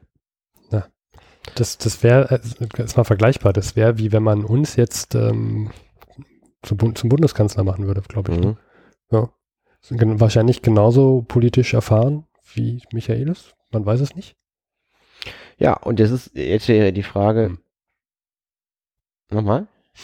Wahrscheinlich, also wie, wie, wie würdest du denn jetzt so einschätzen, was, was glaubst du, wie dieser Michaelis so politisch gebildet war? Kannst du da, kannst du da was aussagen zu oder ist das eher schwierig? Na, also er war äh, auf jeden Fall, er hat studiert Rechtswissenschaft, er war von seiner Art ein konservativer und er war für eine offensive Kriegspolitik. Mhm. mhm. Und, und so, so, was ist so ein treuer Beamter, der seinen Job gemacht hat. So war, so einer war das. Ah, Aber das, da auch konservativ und äh, für offensive Kriegsziele. also sozusagen die perfekte Marionette. Man könnte es so sehen, ja, weil jetzt ist halt die Frage, okay, warum wird jetzt der, der Getreidespezialist in der Regierung auf einmal der Nachfolger von Bismarck? Also, weil den Namen nach ist Deutschland eine Republik. Also du meinst eigentlich, wenn man mal korrekt Warte mal, ich habe gerade erstmal einen Fehler gemacht. Deutschland ist keine Republik, Deutschland ist ein Reich und eine Monarchie. Fehler. So, ja, jetzt du. Äh, Du meinst eigentlich auch den, den direkten Nachfolger von Bettmann Hollweg, aber natürlich auch von Bismarck, weil der Indirekt. davor noch da war. Ich sagte es halt nur, quasi, Ja. welchen, welchen Job dieser Georg Michaelis hat. Also Ja. der wurde nach Bethmann, Theobald von Bethmann-Hollweg wurde er sozusagen der neue Reichskanzler. Und ähm, jetzt ist halt die Frage, wie wird der, wie wurde der Reichskanzler? Und er wurde Reichskanzler im folgenden Verfahren. Man muss aber beachten, das hat sein Vorgänger so gesagt. Ich meine, sein Vorgänger ist ja jetzt nicht ganz äh, neutral dabei. Aber wenn das, das ist eine sehr interessante Geschichte und zwar Theobald von Hetman Hohlweg sagt im Wesentlichen, dass Hindenburg und Ludendorff Michaelis vorgeschlagen haben, dem Kaiser. Und der Kaiser kannte den überhaupt nicht, wurde aber sofort akzeptiert. Der Kaiser kannte ihn überhaupt nicht, wurde aber sofort akzeptiert. Ja, genau, also er kannte ihn schon wahrscheinlich irgendwie, vom, aber nicht, nicht wirklich, er hat, hat ihn sofort akzeptiert, weil Hindenburg und Ludendorff ihn vorgeschlagen hat. Also man sieht halt daran, wo die Macht liegt im Deutschen Reich, in der Zeit Ja. heute, vor 100 Jahren in der Vergangenheit, nicht bei der obersten Heeresleitung, bei Hindenburg und Ludendorff. Wir haben damit faktisch eine Militärdiktatur und die zivile Regierung hat relativ wenig zu sagen. Und er war damit aber Reichskanzler, auch im Reichstag dann, im Vorstand der zivilen Regierung. Und denke ich mir, wenn die beiden bestimmen, wer der neue Reichskanzler wird, haben die zumindest jemand genommen, der ihnen nicht gefährlich werden kann. Und das war wahrscheinlich hier unser Georg Michaelis. Und warum erzählen wir das jetzt eigentlich? Weil der ist jetzt wieder abgetreten. Okay. Und äh, im Wesentlichen wollen wir mal auf einen Minister, einen Reichskanzler eingehen von Deutschland. Also es ist, also es ist einer der Reichskanzler aus in Deutschland in, in, innerhalb der letzten 100 Jahren, ne? Und man kein, kein Mensch kennt ihn. Und äh, er hatte trotzdem viele wichtige Einflüsse, weil es gibt jetzt wieder unter Historikern die Glaskugelfraktion. Und ähm, sozusagen, es gab eine Friedensresolution des Deutschen Reichs, des Deutschen Reichstages am 19. Juli 1917, die besagt, ähm, uns treibt nicht Eroberungssucht. Zur Verteidigung unserer Freiheit und Selbstständigkeit für die Unversehrtheit seines, seines Besitzstandes hat Deutschland die Waffen ergriffen. Der Reichstag erstrebt einen Frieden der Verständigung und der dauernden Versöhnung der Völker. Mit solchen Frieden sind erzwungene Gebietserwerbungen und politische, wirtschaftliche oder finanzielle Vergewaltigung unvereinbar. Das ist eine Resolution des Reichstages vom 19. Juli 1917 und das ist genau auch die Zeit, wo dieser Georg Michaelis sozusagen Reichskanzler war und diese Friedensresolution war mit diesem Reichskanzler, der so schwach war und vor allen Dingen auch diese Meinung nicht teilte und auch sehr hörig Hindenburg Ludendorff gegenüber war nicht umsetzbar. Und ähm, ja, das ist halt die Glaskugelfraktion der Historiker sagt wieder, wäre da jemand anders gewesen vom Format, hätte diese Revolution vielleicht Erfolg haben könnte. Hm. Ja. Hätte wäre, hätte wäre Fahrradkette, sagt man immer. Tatsache ist, der war nur vom 14. Juli bis 31. Oktober 1917 Reichskanzler. Georg Michaelis. Ich denke mal, er wird wieder in Vergessenheit geraten. Wir werden ihn trotzdem verlinken und wir haben über ihn gesprochen. Genau. Worüber wir gleich noch sprechen werden, ist die Totholz-Rubrik. Ich will mal Fabrik sagen, ich weiß gar nicht wo, warum. Und ähm, da wirst du wieder etwas aus dem Tagebuch von Harry Graf Kessler vorlesen, nehme ich an. Genau. Und ich habe eine weitere Episode von Last Post, ein weiterer Veteran, der seine Geschichte erzählt. Herzlich willkommen zur Totholz-Rubrik. Ähm, wir haben einen Teil mit Harry Graf Kessler und du hast Last Post von Max Arthur. Ja, Harry Graf Kessler, wer kennt ihn nicht? Der Tausendsasser des Ersten Weltkrieges. Jetzt geht das wieder los. Ja, der James Bond, nur 100 Jahre aus der Vergangenheit. Er ist in der Schweiz. Er versucht, einen Frieden zu vermitteln. Er hat Millionen Budget des Deutschen Reiches und versucht mit kultureller Propaganda Wissen zu ermitteln und Berichte nach Berlin zu schreiben und den Einfluss auf die Dinge zu nehmen. Also ich muss sagen, dein, deine Ankündigungen werden immer besser. Man Ja. kann, es ist mittlerweile schon ertrag, erträglich. Ja, und ich wurde auch korrigiert, 1000 Sasser, nicht 1000 Asser. Ich danke nochmal dem Naja, Zeitreisenden, der mir das gesagt hat. Ob er 1000 Asse hat, weiß man nicht.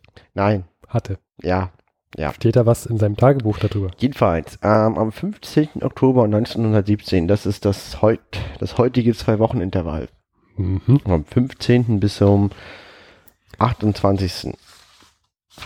ist er in Montreux. Das ist irgendwo in der französischsprachigen Schweiz. Und was man. Und Er was macht redet. er dort? Und zwar, er redet mit äh, lokalen Leuten und äh, die reden ähm, natürlich, also er, die reden über den Krieg, wer hätte es gedacht, und ähm, er bekommt so einen Einblick in die Gefühlslage der Franzosen, das ist ja französischsprachige Schweiz und ähm, er kann fließend Französisch, er schreibt in sein Tagebuch auch leider auf Französisch, was das Lesen dieses Tagebuchs nicht einfacher macht, weil es gibt hier auch keine Kommentare in meiner, in meiner Werksausgabe für Fra Französisch. Die, die, die setzen voraus, dass man Französisch einfach äh, lesen kann.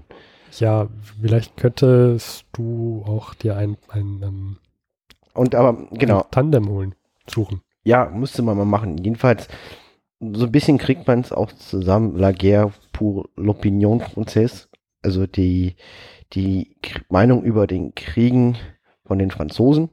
Ja, das, äh, darum geht's.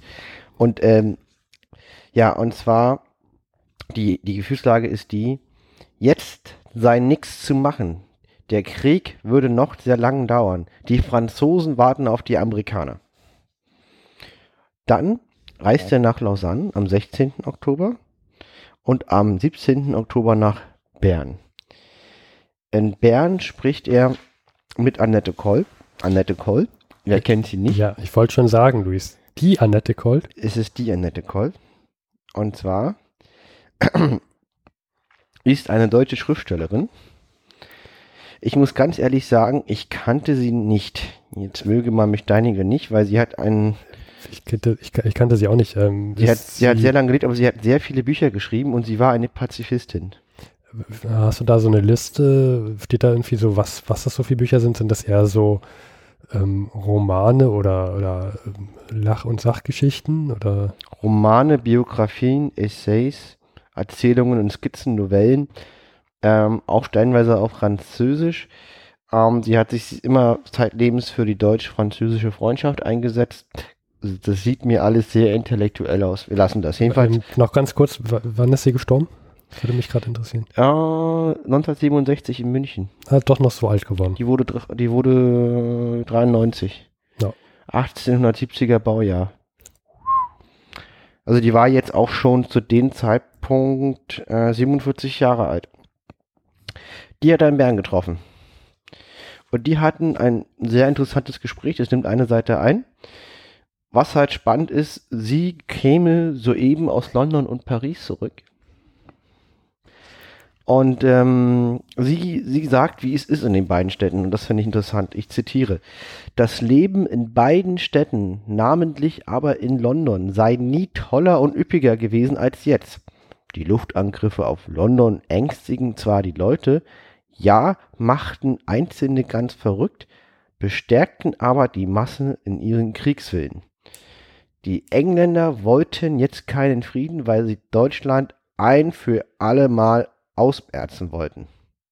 Vor anderthalb Monaten hätten sie vielleicht einen Augenblick geschwankt. Damals hätte eine klare Erklärung über Belgien die Radikalen und Kriegsgegner so gestärkt, dass möglicherweise Floyd George, der Regierungschef, gefallen wäre. Jetzt sei der Moment aber vorbei. So.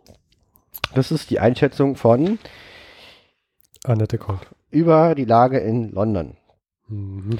Da entgegnete, da hat er entgegnet, ähm, aber das hätte doch genau Kühlmann, also dieser Staatssekretär im Auswärtigen Amt, versucht.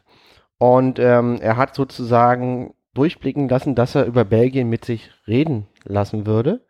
Und es kam keine Reaktion.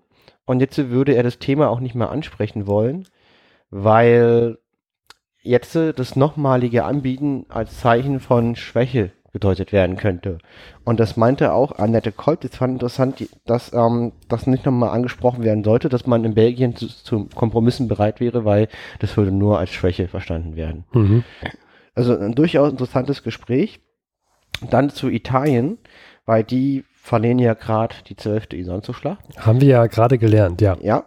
Ähm, die sagen, die sagt auch, Annette Kolb, wie gesagt, sind alles Zitate aus diesem Buch. Ich möchte sie einfach nur so wiedergeben, weil das spannende Einblicke sind, was die Zeitgenossen denken. Ja, ja.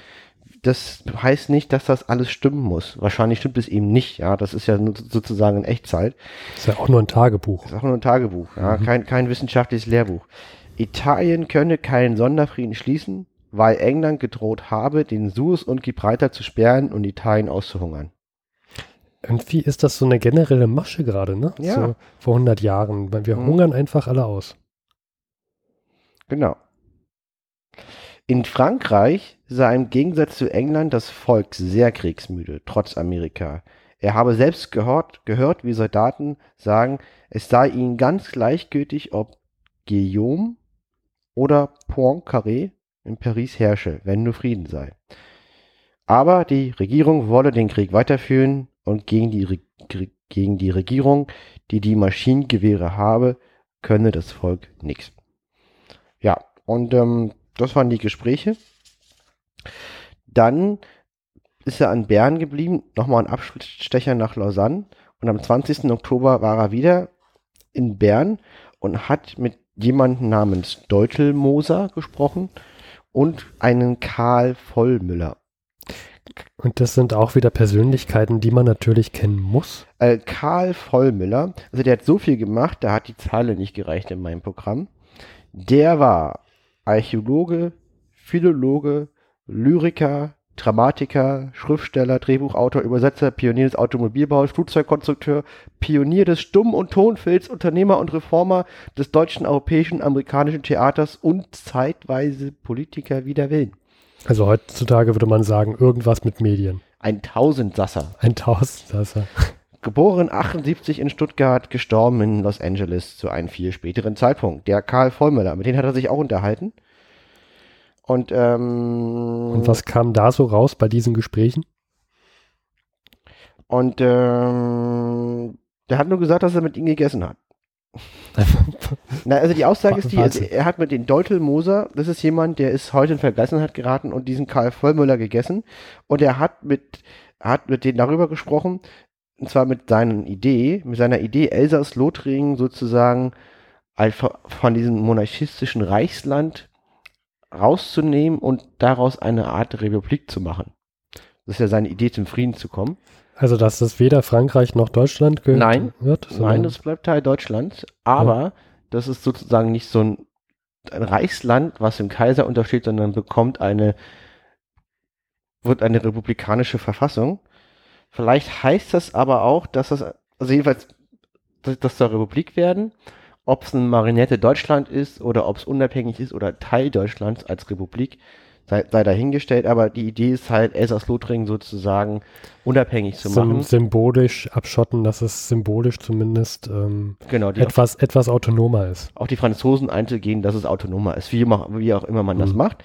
Und äh, er sagt halt nur, dass Deutelmoser zugestimmt hätte und Karl Vollmüller, was der dazu gesagt hat, sagt er halt gar nichts. Wahrscheinlich hat er nur gegessen. Wer weiß. Vielleicht ist es auch jemand, der sehr gern berühmte Namen sammelt. Wer weiß. Das ist so ein bisschen, ich finde so, äh, Harry Graf ähm, Kessler wirkt auf mich wie der aus Harry Potter, dieser eine Professor, der, der alle wichtigen Persönlichkeiten sammelt und, und davon ja, Fotos Slughorn. macht. Slughorn, genau. Ja, Slughorn aus Harry Potter. Großartig, ja. wie Slughorn beschrieben wird. Ähm, genau, also unser Slughorn hier war mit Karl Vollmöller essen. Er beschreibt auch lapidar äh, 23. Oktober 1917, Dienstag, Bern, nachmittags Versöhnungskaffee mit dem Kunstprofessor Wese. Was war denn da los? Der hatte ihn angegriffen. Wer wen? Also Wese ihm, den Harry Graf Kessler. Hm. Äh, also mit Harry Graf Kessler sollte man sich nicht anlegen. Ne? Der kennt ja zahlreiche Leute. Zumindest Versöhnungskaffee. Aber ich möchte da auch nicht auf die Details, aber damit ist es halt voll. Was noch interessant ist, am 26. 27. Oktober erzählt er von der Schlacht am Isonzo, der 12. Schlacht. Wir wissen ja, 250.000 italienische Gefangene. Er redet am 26. Oktober von 30.000 und am 27. von 60.000. Also hat, kennt er, also nennt er hier kleinere Zahlen. Und also vorhin, ich habe es mitbekommen, als Luis das gelesen hatte, es kam ihm ein kleines Lächeln über die Lippen, als er gemerkt hat, dass Harry Graf Kessler die Situation hier falsch eingeschätzt hat. Weil man, weil wenn man dieses Tagebuch sieht, also, also hab, manchmal denkt man sich, meine Fresse, was lebe ich eigentlich für ein bedeutungsloses Leben? Ja, wenn man das liest, was der alles so macht den ganzen Tag. Aber wenn dann mal sowas passiert, dann weiß ich nicht, da hat man so einen kleinen Moment der Schadenfreude, auch wenn das jetzt keine besonders schöne Charaktereigenschaft ist. Der Genugtuung. Der Genugtuung, man ist halt so, es tut ja hier keinen weh und man, es hört ja auch keiner mit, wir sind ja unter uns. Ähm, Nein, ja. Harry K. Kessler, der konnte schon viel und das, deswegen lese ich auch sein Tagebuch. Das macht es ja auch zu spannend und es ist gut, dass er sein Leben geteilt hat für die Nachwelt. Ja, sehr gut. Übrigens generell, liebe Leute, schreibt Tagebuch. Ja, immer, immer, immer sehr gut, um das Leben zu strukturieren und äh, bitte ruft uns an. Äh, dann können wir auch hier einspielen und ihr werdet niemals in Vergessenheit geraten, weil diesen Podcast hört man auch nur in 100 Jahren. Und in 500 Jahren. Ihr seid dann sozusagen ein Teil des kulturellen Gedächtnisses der Menschheit. Übrigens, übrigens apropos 500 Jahre, ähm, ist es gerade die aktuelle Subscribe wieder in, ich, äh, war das in München, glaube ich. Ja, die ist in München. Ja, und da ist die ganze Podcast-Szene. Wir waren ja auch schon mehrmals da, aber nur hier in Berlin. Nach München wollten wir nicht fahren. Wir grüßen aber alle, die da ja, sind. Als wir noch da waren, hieß das noch Podlove Podcaster Workshop. Ja, ja, ja. ja wir, wir, wir, gehen auch beide auf die 30 zu. Äh, wir werden schon alt, ne? Ja. Ja, übrigens, ich äh, nehme noch einen Schluck Bier und wir haben ja heute äh, Bier aus Österreich, aus dem Zillertal, eingegossen in Weißweingläser. Ja, es war das letzte Bier, was Luis hatte und der hat es äh, teilen wollen. Ja, genau. Prost, Luis, und Dankeschön. Gerne, Steffen. Und äh, Steffen, jetzt kommen wir zu deinem Totholzteil.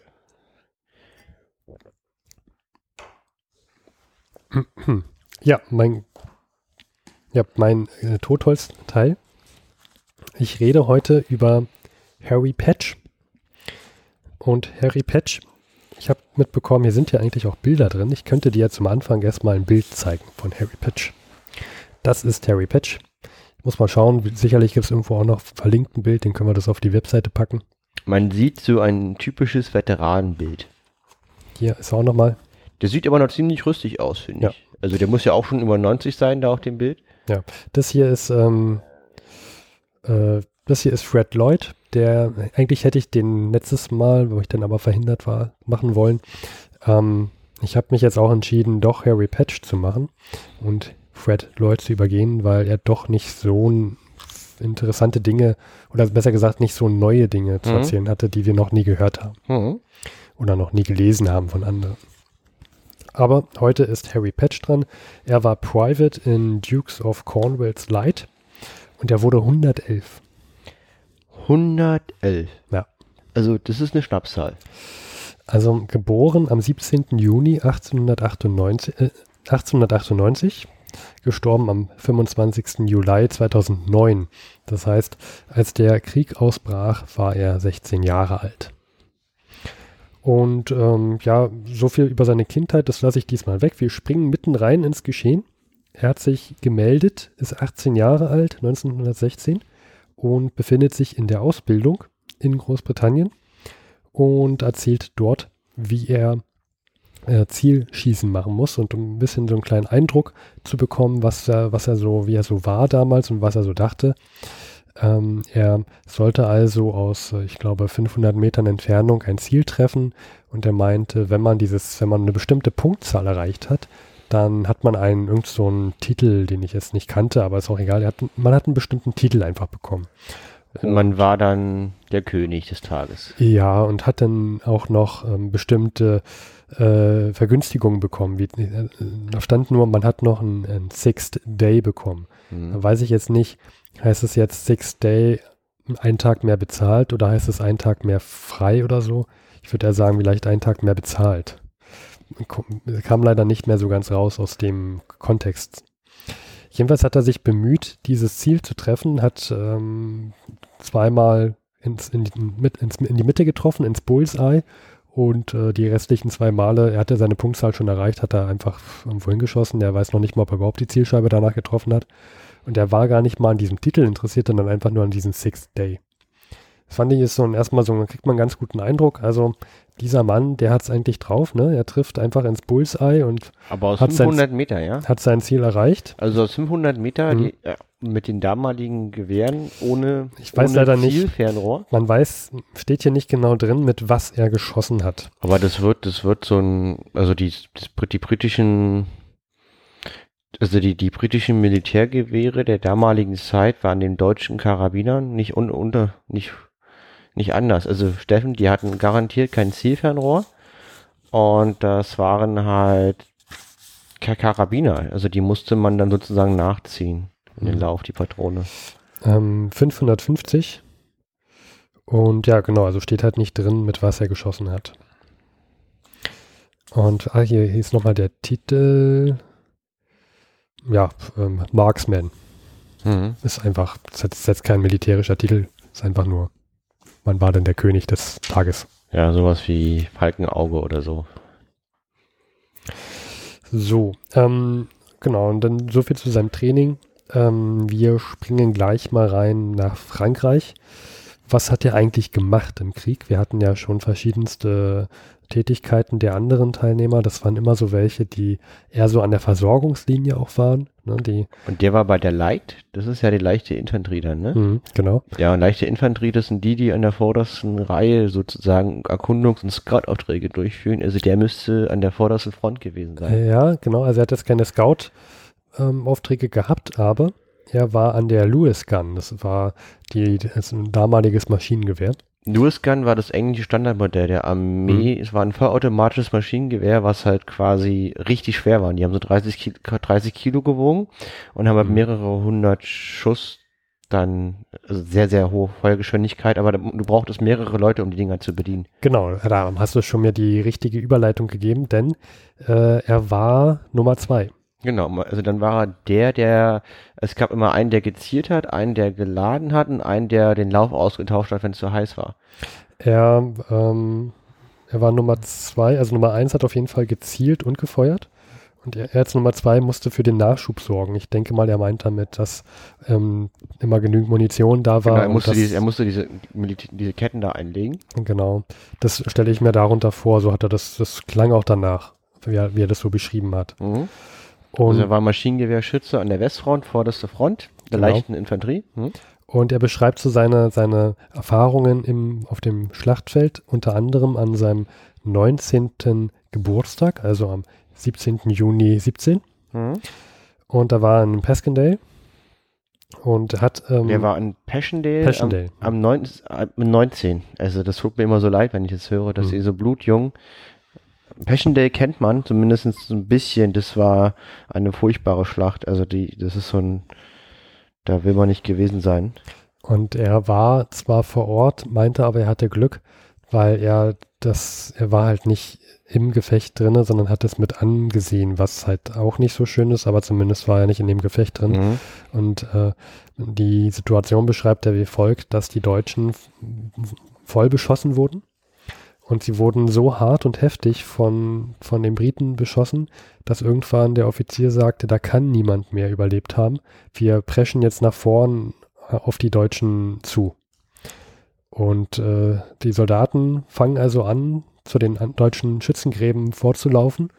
Und auf einmal kommen die Deutschen aber wieder hervor und ähm, schießen mit ihren Maschinengewehren alles nieder, was sich da irgendwie bewegt. Und es gibt es ein riesiges Massaker. Mhm. Und da sagt er auch, das wird er auch sein Leben nie ähm, vergessen. Unter anderem beschreibt er noch eine weitere Situation, ähm, wie er an dieser Lewis Gun halt gerade seinen Dienst hat und sie schießen auf Deutsche.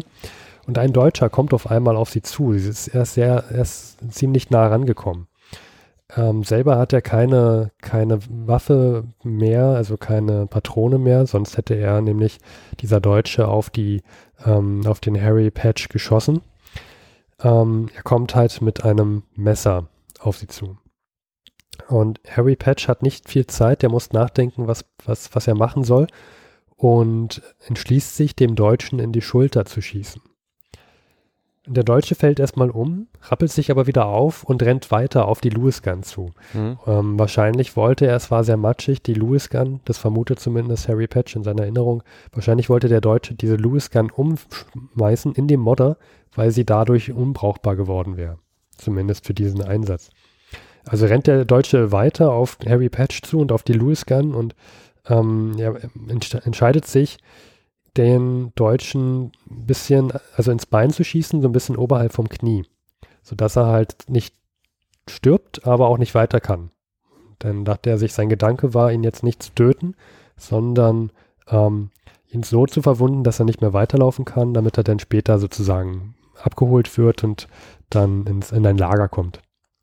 Und da, da macht er jetzt eine ganz interessante Aussage, nämlich, dass äh, er generell und auch Nummer eins, also der, der an dieser Lewis Gun gezielt und gefeuert hat, ähm, dass sie immer probiert haben, die Leute nicht zu töten, sondern möglichst, möglichst tief gezielt haben, also so auf die Beine, dass die Leute nicht mehr weiter können, aber nicht, ge, nicht getötet werden. Ähm, das wird so dargestellt und aufgeschrieben in diesem Last Post. Und wie gesagt, der Max Arthur meinte ja, dass er da jetzt nicht viel wertet in dem Buch.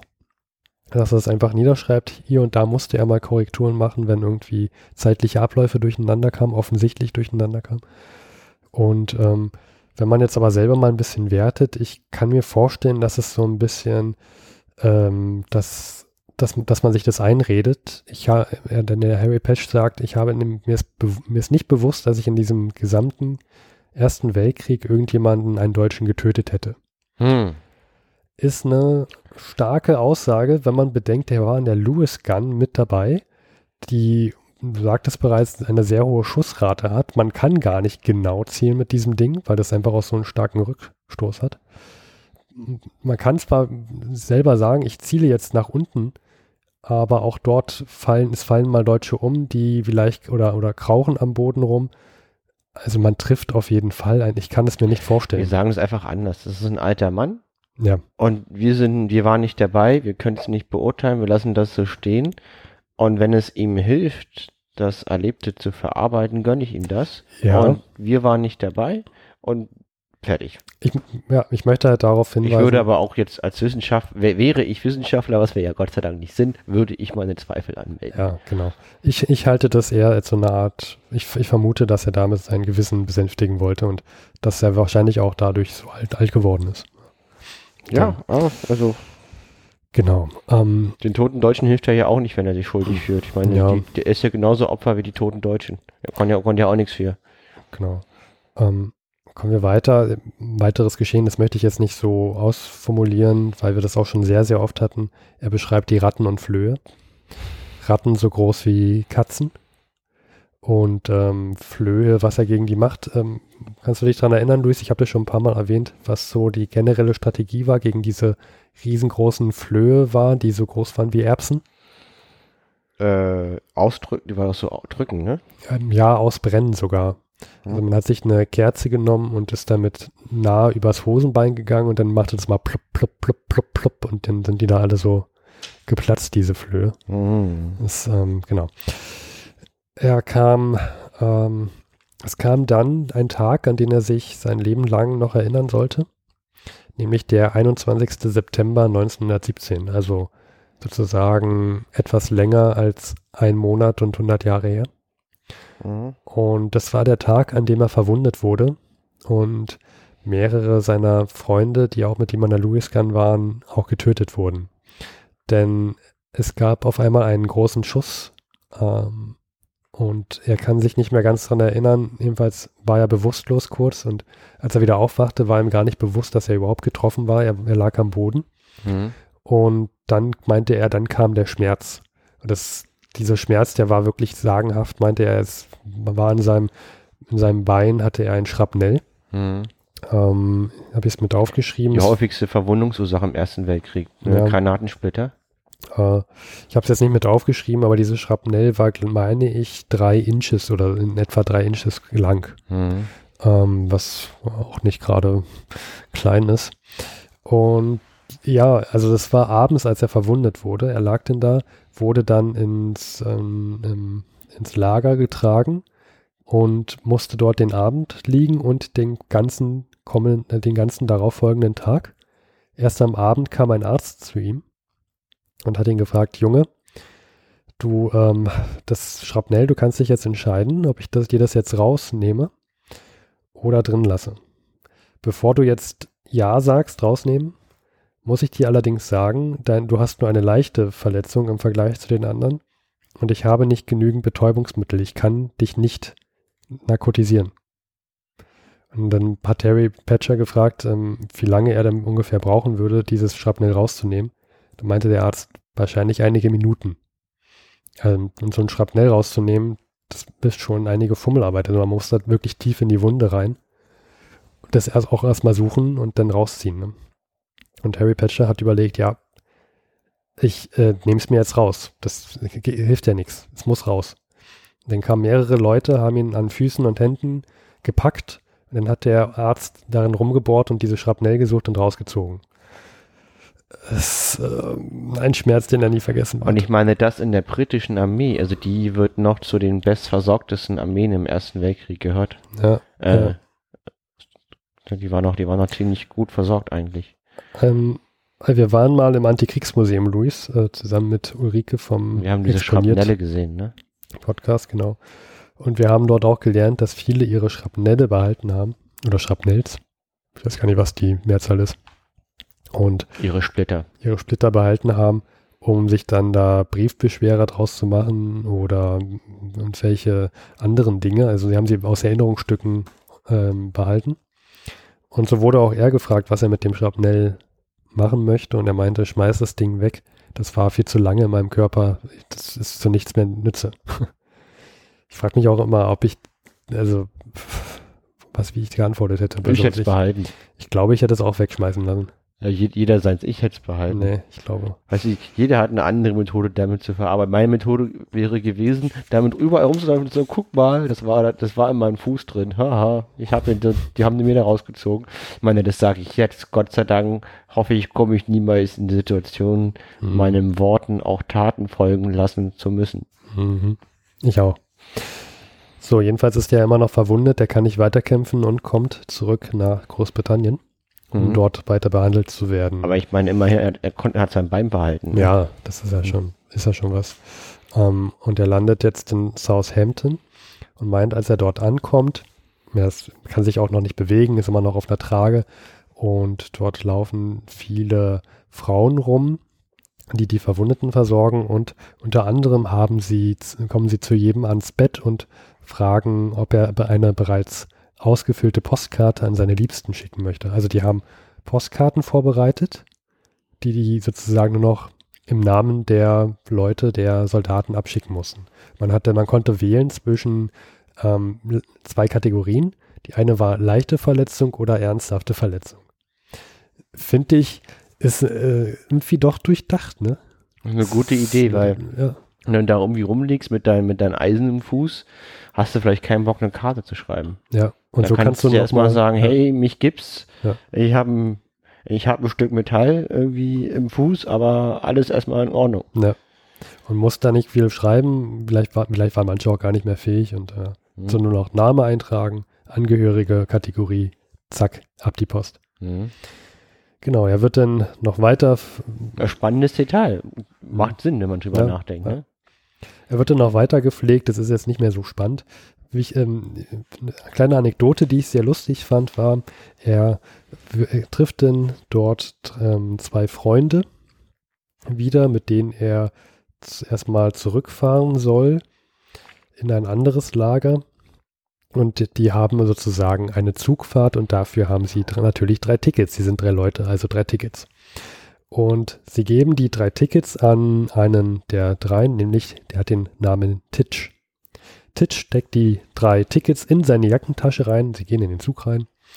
Und ähm, sie sind auch schon, sie, sie fahren auch schon mit dem Zug eine Weile und sehen, dass der Schaffner äh, langsam näher kommt. Also möchte Titch die Tickets an, aus der Jacke haben. Genau. Und Titch zieht aber nicht drei Tickets, sondern nur noch zwei Tickets aus seiner Jackentasche. Und meint, dass da ein Loch drin war in seiner Jackentasche. Wahrscheinlich sind da die, die Tickets, äh, es ist ein Ticket wahrscheinlich verloren Er hat gegangen. einfach nur zwei Tickets, ja. Und äh, daraufhin ziehen sie Streichhölzer, wer von den dreien sich ähm, unter der Bank verstecken soll. Und äh, die anderen beiden würden einfach das dritte Gepäckstück ähm, auch mit den Beinen irgendwie verstecken.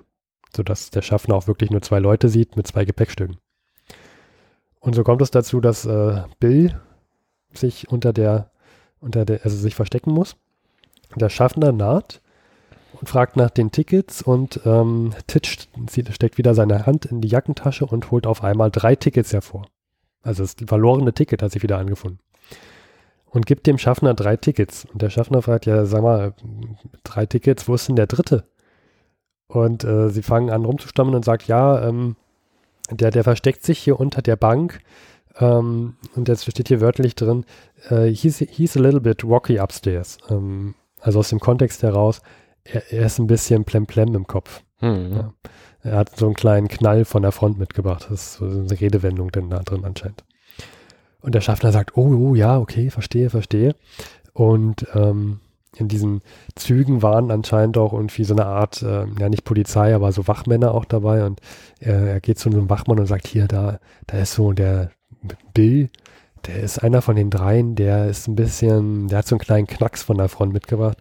Ähm, den müsst ihr mal unter Augen, also müsst ihr mal drauf achten, ja. Ist ja, würde ich, finde ich aber von Schaffner auch richtig so, weil Ja. ich meine, ganz ehrlich, wenn das wirklich so wäre, ich meine, das ist ja, die sind ja auch gefährlich dann für sich selber und für Ja. andere. Und äh, jedenfalls, sie kommen dann irgendwie bei der Zwischenstation an, müssen da aufsteigen und am nächsten Tag wollen sie weiterfahren mit dem nächsten Zug. Und dann ist natürlich auch dieser eine Wachmann da, sieht die drei, kommt wieder auf Bill zu und sagt, ja Mensch, Bill, hm, ähm, wie geht's dir denn heute und so und fässt ihn halt mit Sanfthandschuhen an. Und äh, dieser Wachmann informiert auch den Zug, den kompletten Zug, ähm, dass sie hier äh, eine ganz spezielle Person an Bord mit haben und dass sie bitte ganz vorsichtig sein sollen und so weiter. Also ich finde es einfach sau komisch. Aber es ist auch so typisch britisch irgendwie, was du Ja. da erzählt. Also das ist So ein bisschen Slapstick, finde auch, ich. ja, ja. Ja. Erinner- Erinnert mich, äh, erinnert mich IT-Kraut. Ja. I'm disabled. Who are you disabled? Like disabled. Okay, IT-Kraut, gute Serie. Wir, wir vertiefen das Thema nicht. Ah. Ja. The Theater, genau. Ja, und ähm, er, er will dann, er kommt dann zurück nach Frankreich, aber bevor er seinen ersten Einsatz wieder hat, wird der Waffenstillstand schon unterschrieben.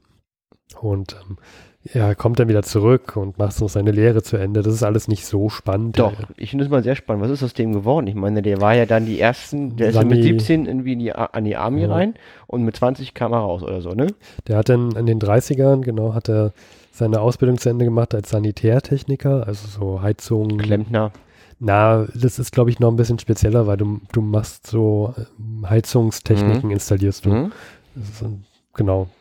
Und ähm, er ist mit 65 Jahren, glaube ich, in Rente gegangen, genau, Hat er 1963. Kinder gehabt? Ja. Äh, ich bin mir gerade nicht sicher, wie viele, weil er hatte auf jeden Fall drei Frauen.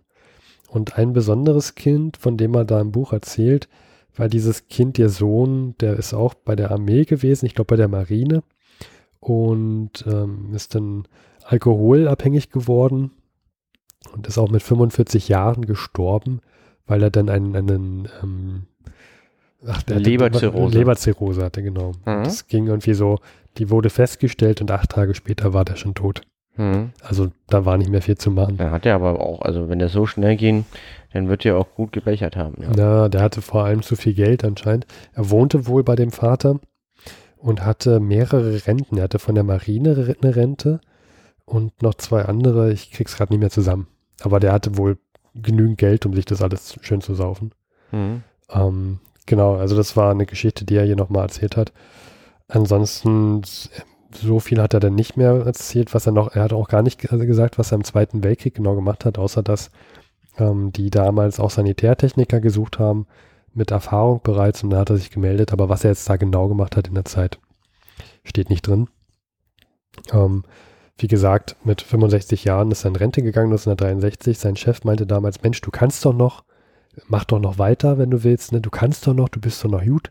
Er meinte, dann, ja, du hast recht, Chef, ich kann noch, deswegen gehe ich jetzt in Rente. Hm. Ein weiser Mann. Ähm, generell erzählt er so, wie er so klarkam. Der war noch 46 Jahre Re- Rentier. Ich sage Ja. immer, ich finde immer schön den Begriff Rentier.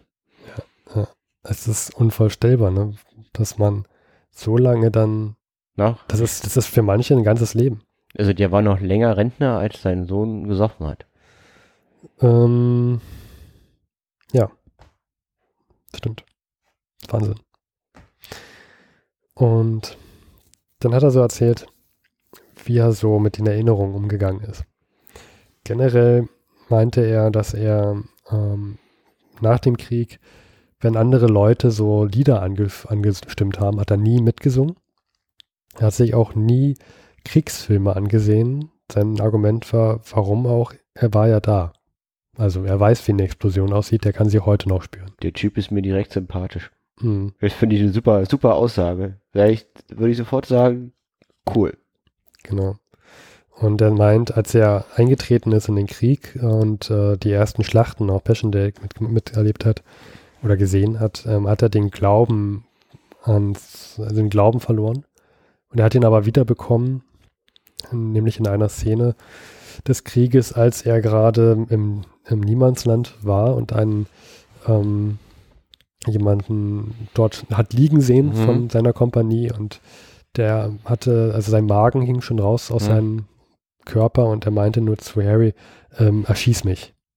Ja, Also er hat halt Qualen gehabt und Harry wollte ihn schon erschießen, doch bevor er es machen konnte, ähm, war der schon tot. Und das letzte, was er gesagt hatte, war äh, Mother und hat dann zufrieden geguckt. Und später hat Harry dann erfahren, dass seine Mutter schon vor einigen Jahren anscheinend tot war und ähm, ihm, also Harry hat dann die Erkenntnis gehabt, ja, äh, das muss doch irgendwie ein Leben nach dem Tod geben. Das Tod kann nicht das Ende sein. Schließlich hat der Kamerad ja auch seine Mutter denn erwartet und ähm, hat dann seinen, seinen Glauben wiedergefunden und so. Ja gut, aber da sollten wir uns kein Urteil erlauben, Ja. weil wir waren halt nicht dabei. Genau. So, ja. Ich Ähm, möchte es halt nur so sagen, das ist, klingt alles sehr theatralisch. Ähm, genau, und ja, generell hat der Großbritannien dann sehr, sehr lange nicht mehr verlassen. Das erste Mal wieder, ähm, da ist er das erste Mal auch nach, äh, nach Frankreich zurückgekehrt, nämlich zum 75. Jubiläum der Eröffnung des ähm, vom Memenport. Sa- Sagt ihr das was? Von, Memenport. Ähm, ich glaube, Memen Gate im Englisch. Das ist so ein riesiges Denkmal. Ähm, Ich muss es auch mal nachschlagen. Das ist so ein Ehrenbogen und da sind ähm, die Namen von allen ähm, gefallenen Soldaten, äh, ich glaube, ich glaube auf britischer Seite oder vielleicht auch Entente-Seite ver verewigt. naja, wahrscheinlich britischer, aber wer weiß. Und, ja. und das ist am, 75. Das war dann 1900. ja, du weißt ja nicht, wann das eröffnet wurde. Also, ja. Das also das, aber 75. heißt ja schon mal frühestens, also 1914 bis 75 sind ja 1989 und das ist ja sehr unwahrscheinlich, weil die das ja irgendwann später eröffnet haben. Es wurde eröffnet am 24.07.1927. Plus 75 sind 2002. Da Ja. kommen wir auf dieselbe Zahl, Luis Wahnsinn. Also 2002, das erste Mal ist er da, und da war er schon 104. Also auch nach dem Vier-Augen-Prinzip berechnet. 104. Ja gut, ich meine, da haben sie wahrscheinlich nicht mehr viele gehabt, die sie aus der Mottenkiste ziehen können. Ja, ja. Und, Und ähm, er, ist, er hat sogar die Stelle wiedergefunden, ähm, wo er verwundet wurde.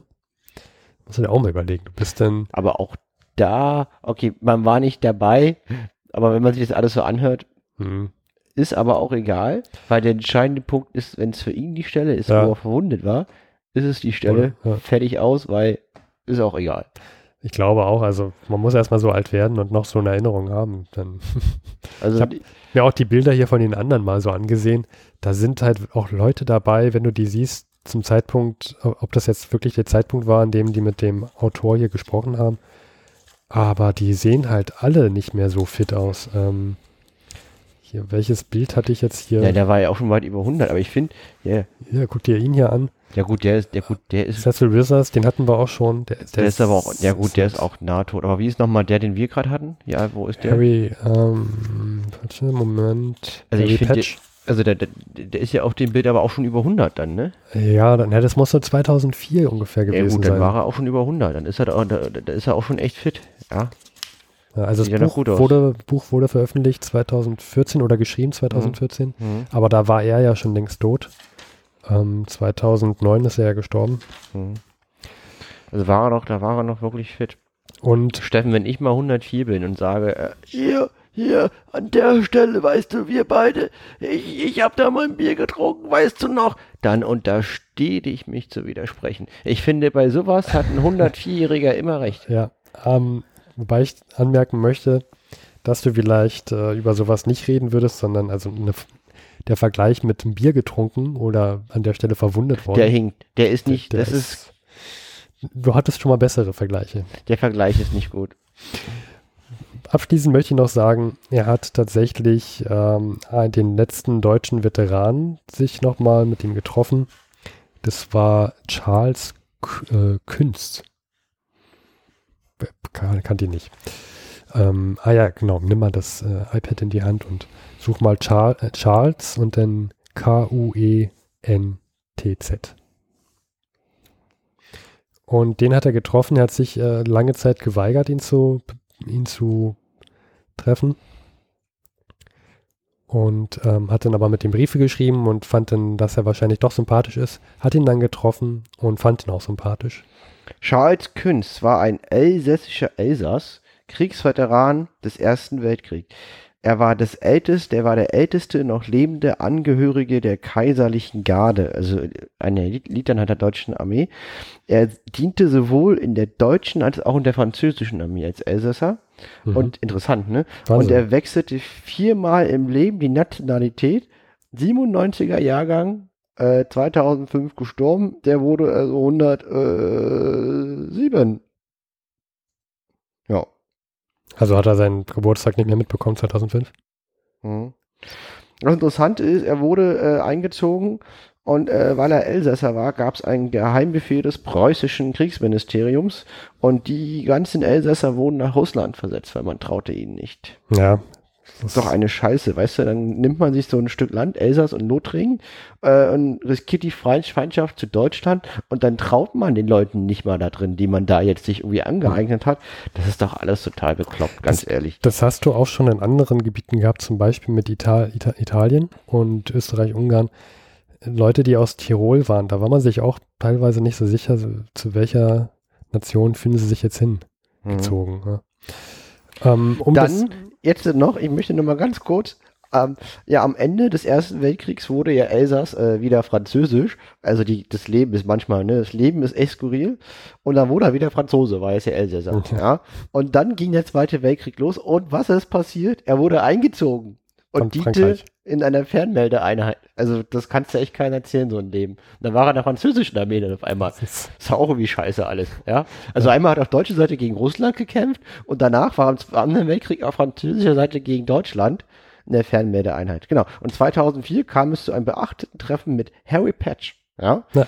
dem noch lebenden Mitglied der British Army und es wurde in der BBC-Dokumentation The Last Tommy verfilmt. ja. Genau, und er sagte auch, dass er sich mit dem 2004 getroffen hat und leider ein Jahr später ähm, sei der Charles dann gestorben. Hm.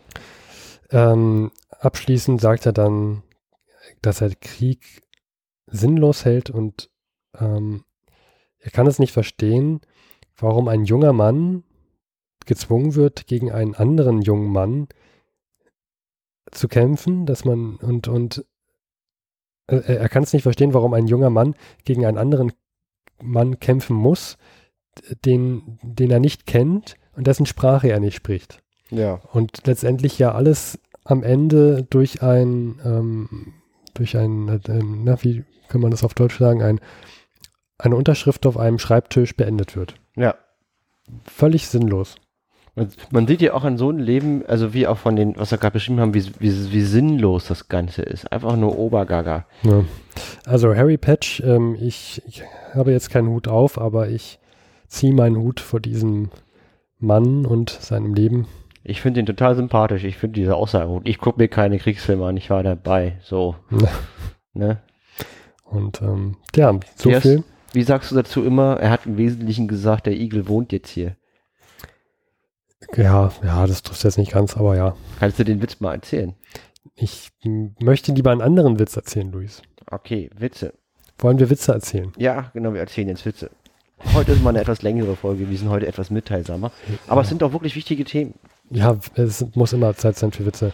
Wir haben nämlich in diesem Chronikbuch 1917 Ja, haben wir eine Seite mit Witzen gefunden. genau. Welche ist denn das, Steffen? Ich äh, würde es dir gerne sagen, Luis, wenn ich es mir aufgeschrieben hätte. Es Komm, muss irgendwas in den 160er sein. Ähm, ja, erste. 169. Okay. Wir haben nämlich beide das gleiche Buch. Huhuhuhu. Und auf meiner Seite ist es auch. Wahnsinn. Dann haben wir anscheinend dasselbe Jahr in der Hand. Ähm, es sind ein paar Witze dabei, wo man einen Dialog sprechen muss. Das eignet sich gut. Hm? Fangen wir mal an. Ähm, acht Witze. Wer hier abschalten möchte, kann dies gerne tun. Du fängst an mit Überschrift und dann, äh, wir wechseln uns immer ab, okay? Okay. Ähm, beim Schippen. Nur mal feste, Doktor, das Ei des Kolumbus ist auch nicht an einem Tage gelegt worden. Die Artillerie-Beobachtungsstelle. Du, eben muss der Bierzug angekommen sein. Der Fesselballon geht runter. Wahnsinn, also was für Witze. Gut, ähm, wir haben hier noch einen beim Marschieren, da können wir, da können wir zu zweit sprechen. Was tut der Soldat, der sich beim Marsch unwohl fühlt? Und der Offizier nachhelfend, er setzt sich. Rekrut. Er setzt sich nieder. Und der Offizier, Unsinn, Mann, er setzt sich dem Verdacht der Feigheit aus. Dudum, dudum. Ja, genau. Der unvorsichtige Feind. Seit einer Stunde lag die Kompanie im Feuer der feindlichen schweren Artillerie, die sich offenbar vorgenommen hatte, den Schützengraben auszuräuchern. Bisher war die ganze Schießerei völlig erfolglos gewesen, bis plötzlich eine Granate dicht vor dem Unterstand einschlägt. Mit einem Kopfschütteln nach dem Feinde hin sagte einer der Bewohner, so eine Unvorsichtigkeit, die da drüben werden es sich noch lange treiben, bis mal ein Unglück passiert. Und dann ist es zu spät. Nochmal, das sind Witze von vor 100 Jahren. Wir, also, wir haben bis jetzt diese Witze von vor 100 Jahren, die sind alle so. Also, die, die, die, das, keine Ahnung, warum das so ist. Also ich muss sagen, der ist ja noch einigermaßen sarkastisch, ne? Dass, dass man sagt, ja, der, der Feind, der schießt dauernd auf uns, trifft uns nie. Dann schlägt man gerade was neben einen ein und dann sagt man, Mensch, der muss ja mal vorsichtig sein. Irgendwann geht hier nochmal was schief. Ja, Das ist noch einigermaßen Aber ich finde es trotzdem nicht lustig. Also, Nee. mir ist das Thema zu ernst, aber naja, gut, in jedem seins, ja. Ähm, ähm, wollen wir hier mal ähm, Frontkochen nehmen? Ich, ich spreche den Feldwebel und du sprichst, ähm, Ja, den du Müller. sprichst den, den Müller. Ja. Okay, ich, ich der Feldwebel. Müller, können Sie kochen? Das Kochen in den großen Feldtöpfen ist so eine Sache. Ich habe schon in den größten Kesseln gekocht, sagt Müller. Feldwebel erfreut. Was denn? Müller, Asphalt. Der gut, ich meine, Ja, also, es- er hat halt ja, As, es- ist ein Asphaltkocher.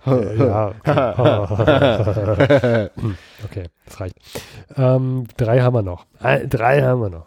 äh, leg los, fang an. Der Urlauber. Ein Landsturmmann, der von einem zehntägigen Heimaturlaub zu den Stellungen an der Westfront zurückkommt, ruft beim ersten Betreten des Schützengrabens aus: Na Gott sei Dank, das wär wir ja mal, da wären wir ja mal wieder daheim.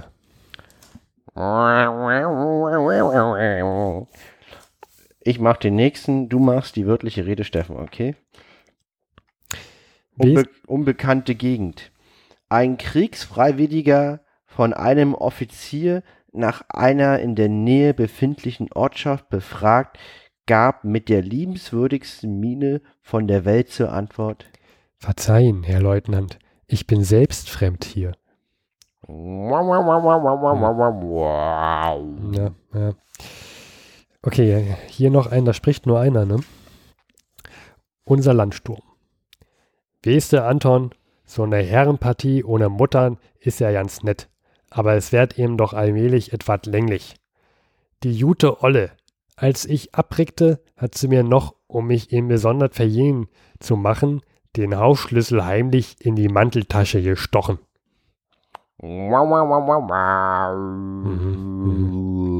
ist ein bisschen, naja. Gut, ähm, wir haben. Vielleicht noch den Begleitartikel dazu. Humor 1917, trotzdem lachen. Verharmlosung und Propaganda sind die Inhalte humoristischer Seiten der Kriegszeitung nicht nur im Deutschen Reich. Trotz der ungeheuren Zahl der Toten und Verwundeten verherrlichten die Zeitungen den angeblichen ungebrochenen Witz und Optimismus der Soldaten an der Kriegsfront. Zwar dient der einfache Soldat in den Strategien der Armeeführung nur als Material für weitere sinnlose Schlachten, doch in den Witzen werden mit schnoddrigen Betrachtungen und kleinen Erzählungen Brutalität und endlose Schrecken des Krieges zum humoristischen Abenteuer. Ja. Naja, also humoristisch ist äh, äh, Gott sei Dank individuell, ne? Abenteuer wie heiß. Ähm, wir haben ja noch eine kleine Skizze, die kann man kurz beschreiben. Und zwar äh, das ist vom Vorher, Nachher. Und man hat hier einen kleinen Jungen, der hat eine, er, er malt eine riesige Birne an, also das Obst malt er an. Die Birne ist so, so, so groß wie er. Genau. Und da steht hier ähm, Onkel Baldun im Jahre 1914. Das heißt, der Onkel Baldun soll diese Birne sein und die sieht sehr wohl genährt aus, weil sie oben sehr flach ist und dann unten, da wo das Kind die Backen und den Mund einzeichnet, geht sie so wie eine Birne breit auseinander. Also so ein richtig feistes Honigkuchenpferdgesicht. Genau. Und dann kommt nachher, 1917, ist sozusagen die gleiche Szene, nur dass der, dass der Junge die Birne umgedreht hat. Das heißt, ähm, das, das sieht jetzt aus, der Onkel Baldin sieht jetzt aus, wie als ob er einen riesigen Schädel hat und so ein ganz eingefallenes Gesicht unten. Er sieht halt total verhärmt Ja. aus. Genau. Das ist noch einigermaßen humoristisch, würde ich sagen. Im Vergleich zu dem. Ja, also man sieht, ähm, ja. So, liebe Zeitreisende, ihr habt jetzt heute auch diese Witzepartie überstanden. Wir hatten heute, um es nochmal zu wiederholen und in Erinnerung zu rufen, eine Sektion über die Isonzo-Schlacht, die zwölfte war und es war auch die letzte. Dann hatten wir Amerika tritt jetzt mit Soldaten an die Front und ähm, macht Politik, die sie vielleicht äh, vor dem Kriegseintritt auch nicht so gut gefunden hätten. Dann hatten wir ähm, Georg Michaelis. Georg Michaelis. Wir hatten Mata Hari, die am 15.10. erschossen wurde. Nicht irgendeine Matahari, die Matahari. Die Mata Hari, die einzig wahre mit dem buddhistischen Tempeltänzen.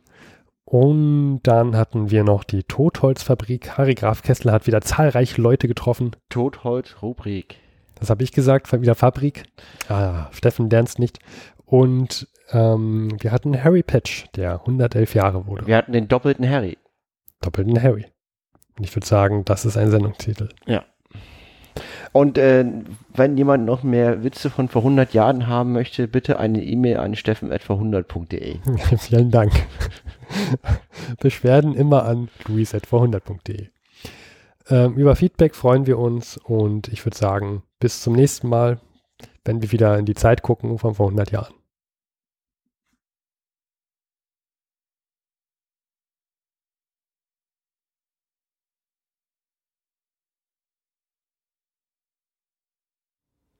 Und zum Schluss sind wir nochmal Luis und Steffen, danke fürs Zuhören. Wenn euch die Folge gefallen hat oder auch nicht gefallen hat, könnt ihr uns einen großen Gefallen tun. Ruft uns doch bitte an unter der 030 814 55339. das ist unser Anrufbeantworter. Da gehen wir nicht persönlich ran. Ihr könnt uns dort eine Nachricht hinterlassen. Bitte sagt an, wenn ihr nicht direkt in der Folge von uns eingespielt werden möchtet. Ansonsten könnt ihr auch info@verhundert.de eine Mail schreiben, aber 030 814 55339 bitte anrufen. Weiter könnt ihr uns unterstützen, wenn ihr wollt, unter Patreon, PayPal, Flatter, Amazon Wunschliste. und auf Honig oder bewertet uns auf iTunes. Vielen Dank fürs Zuhören.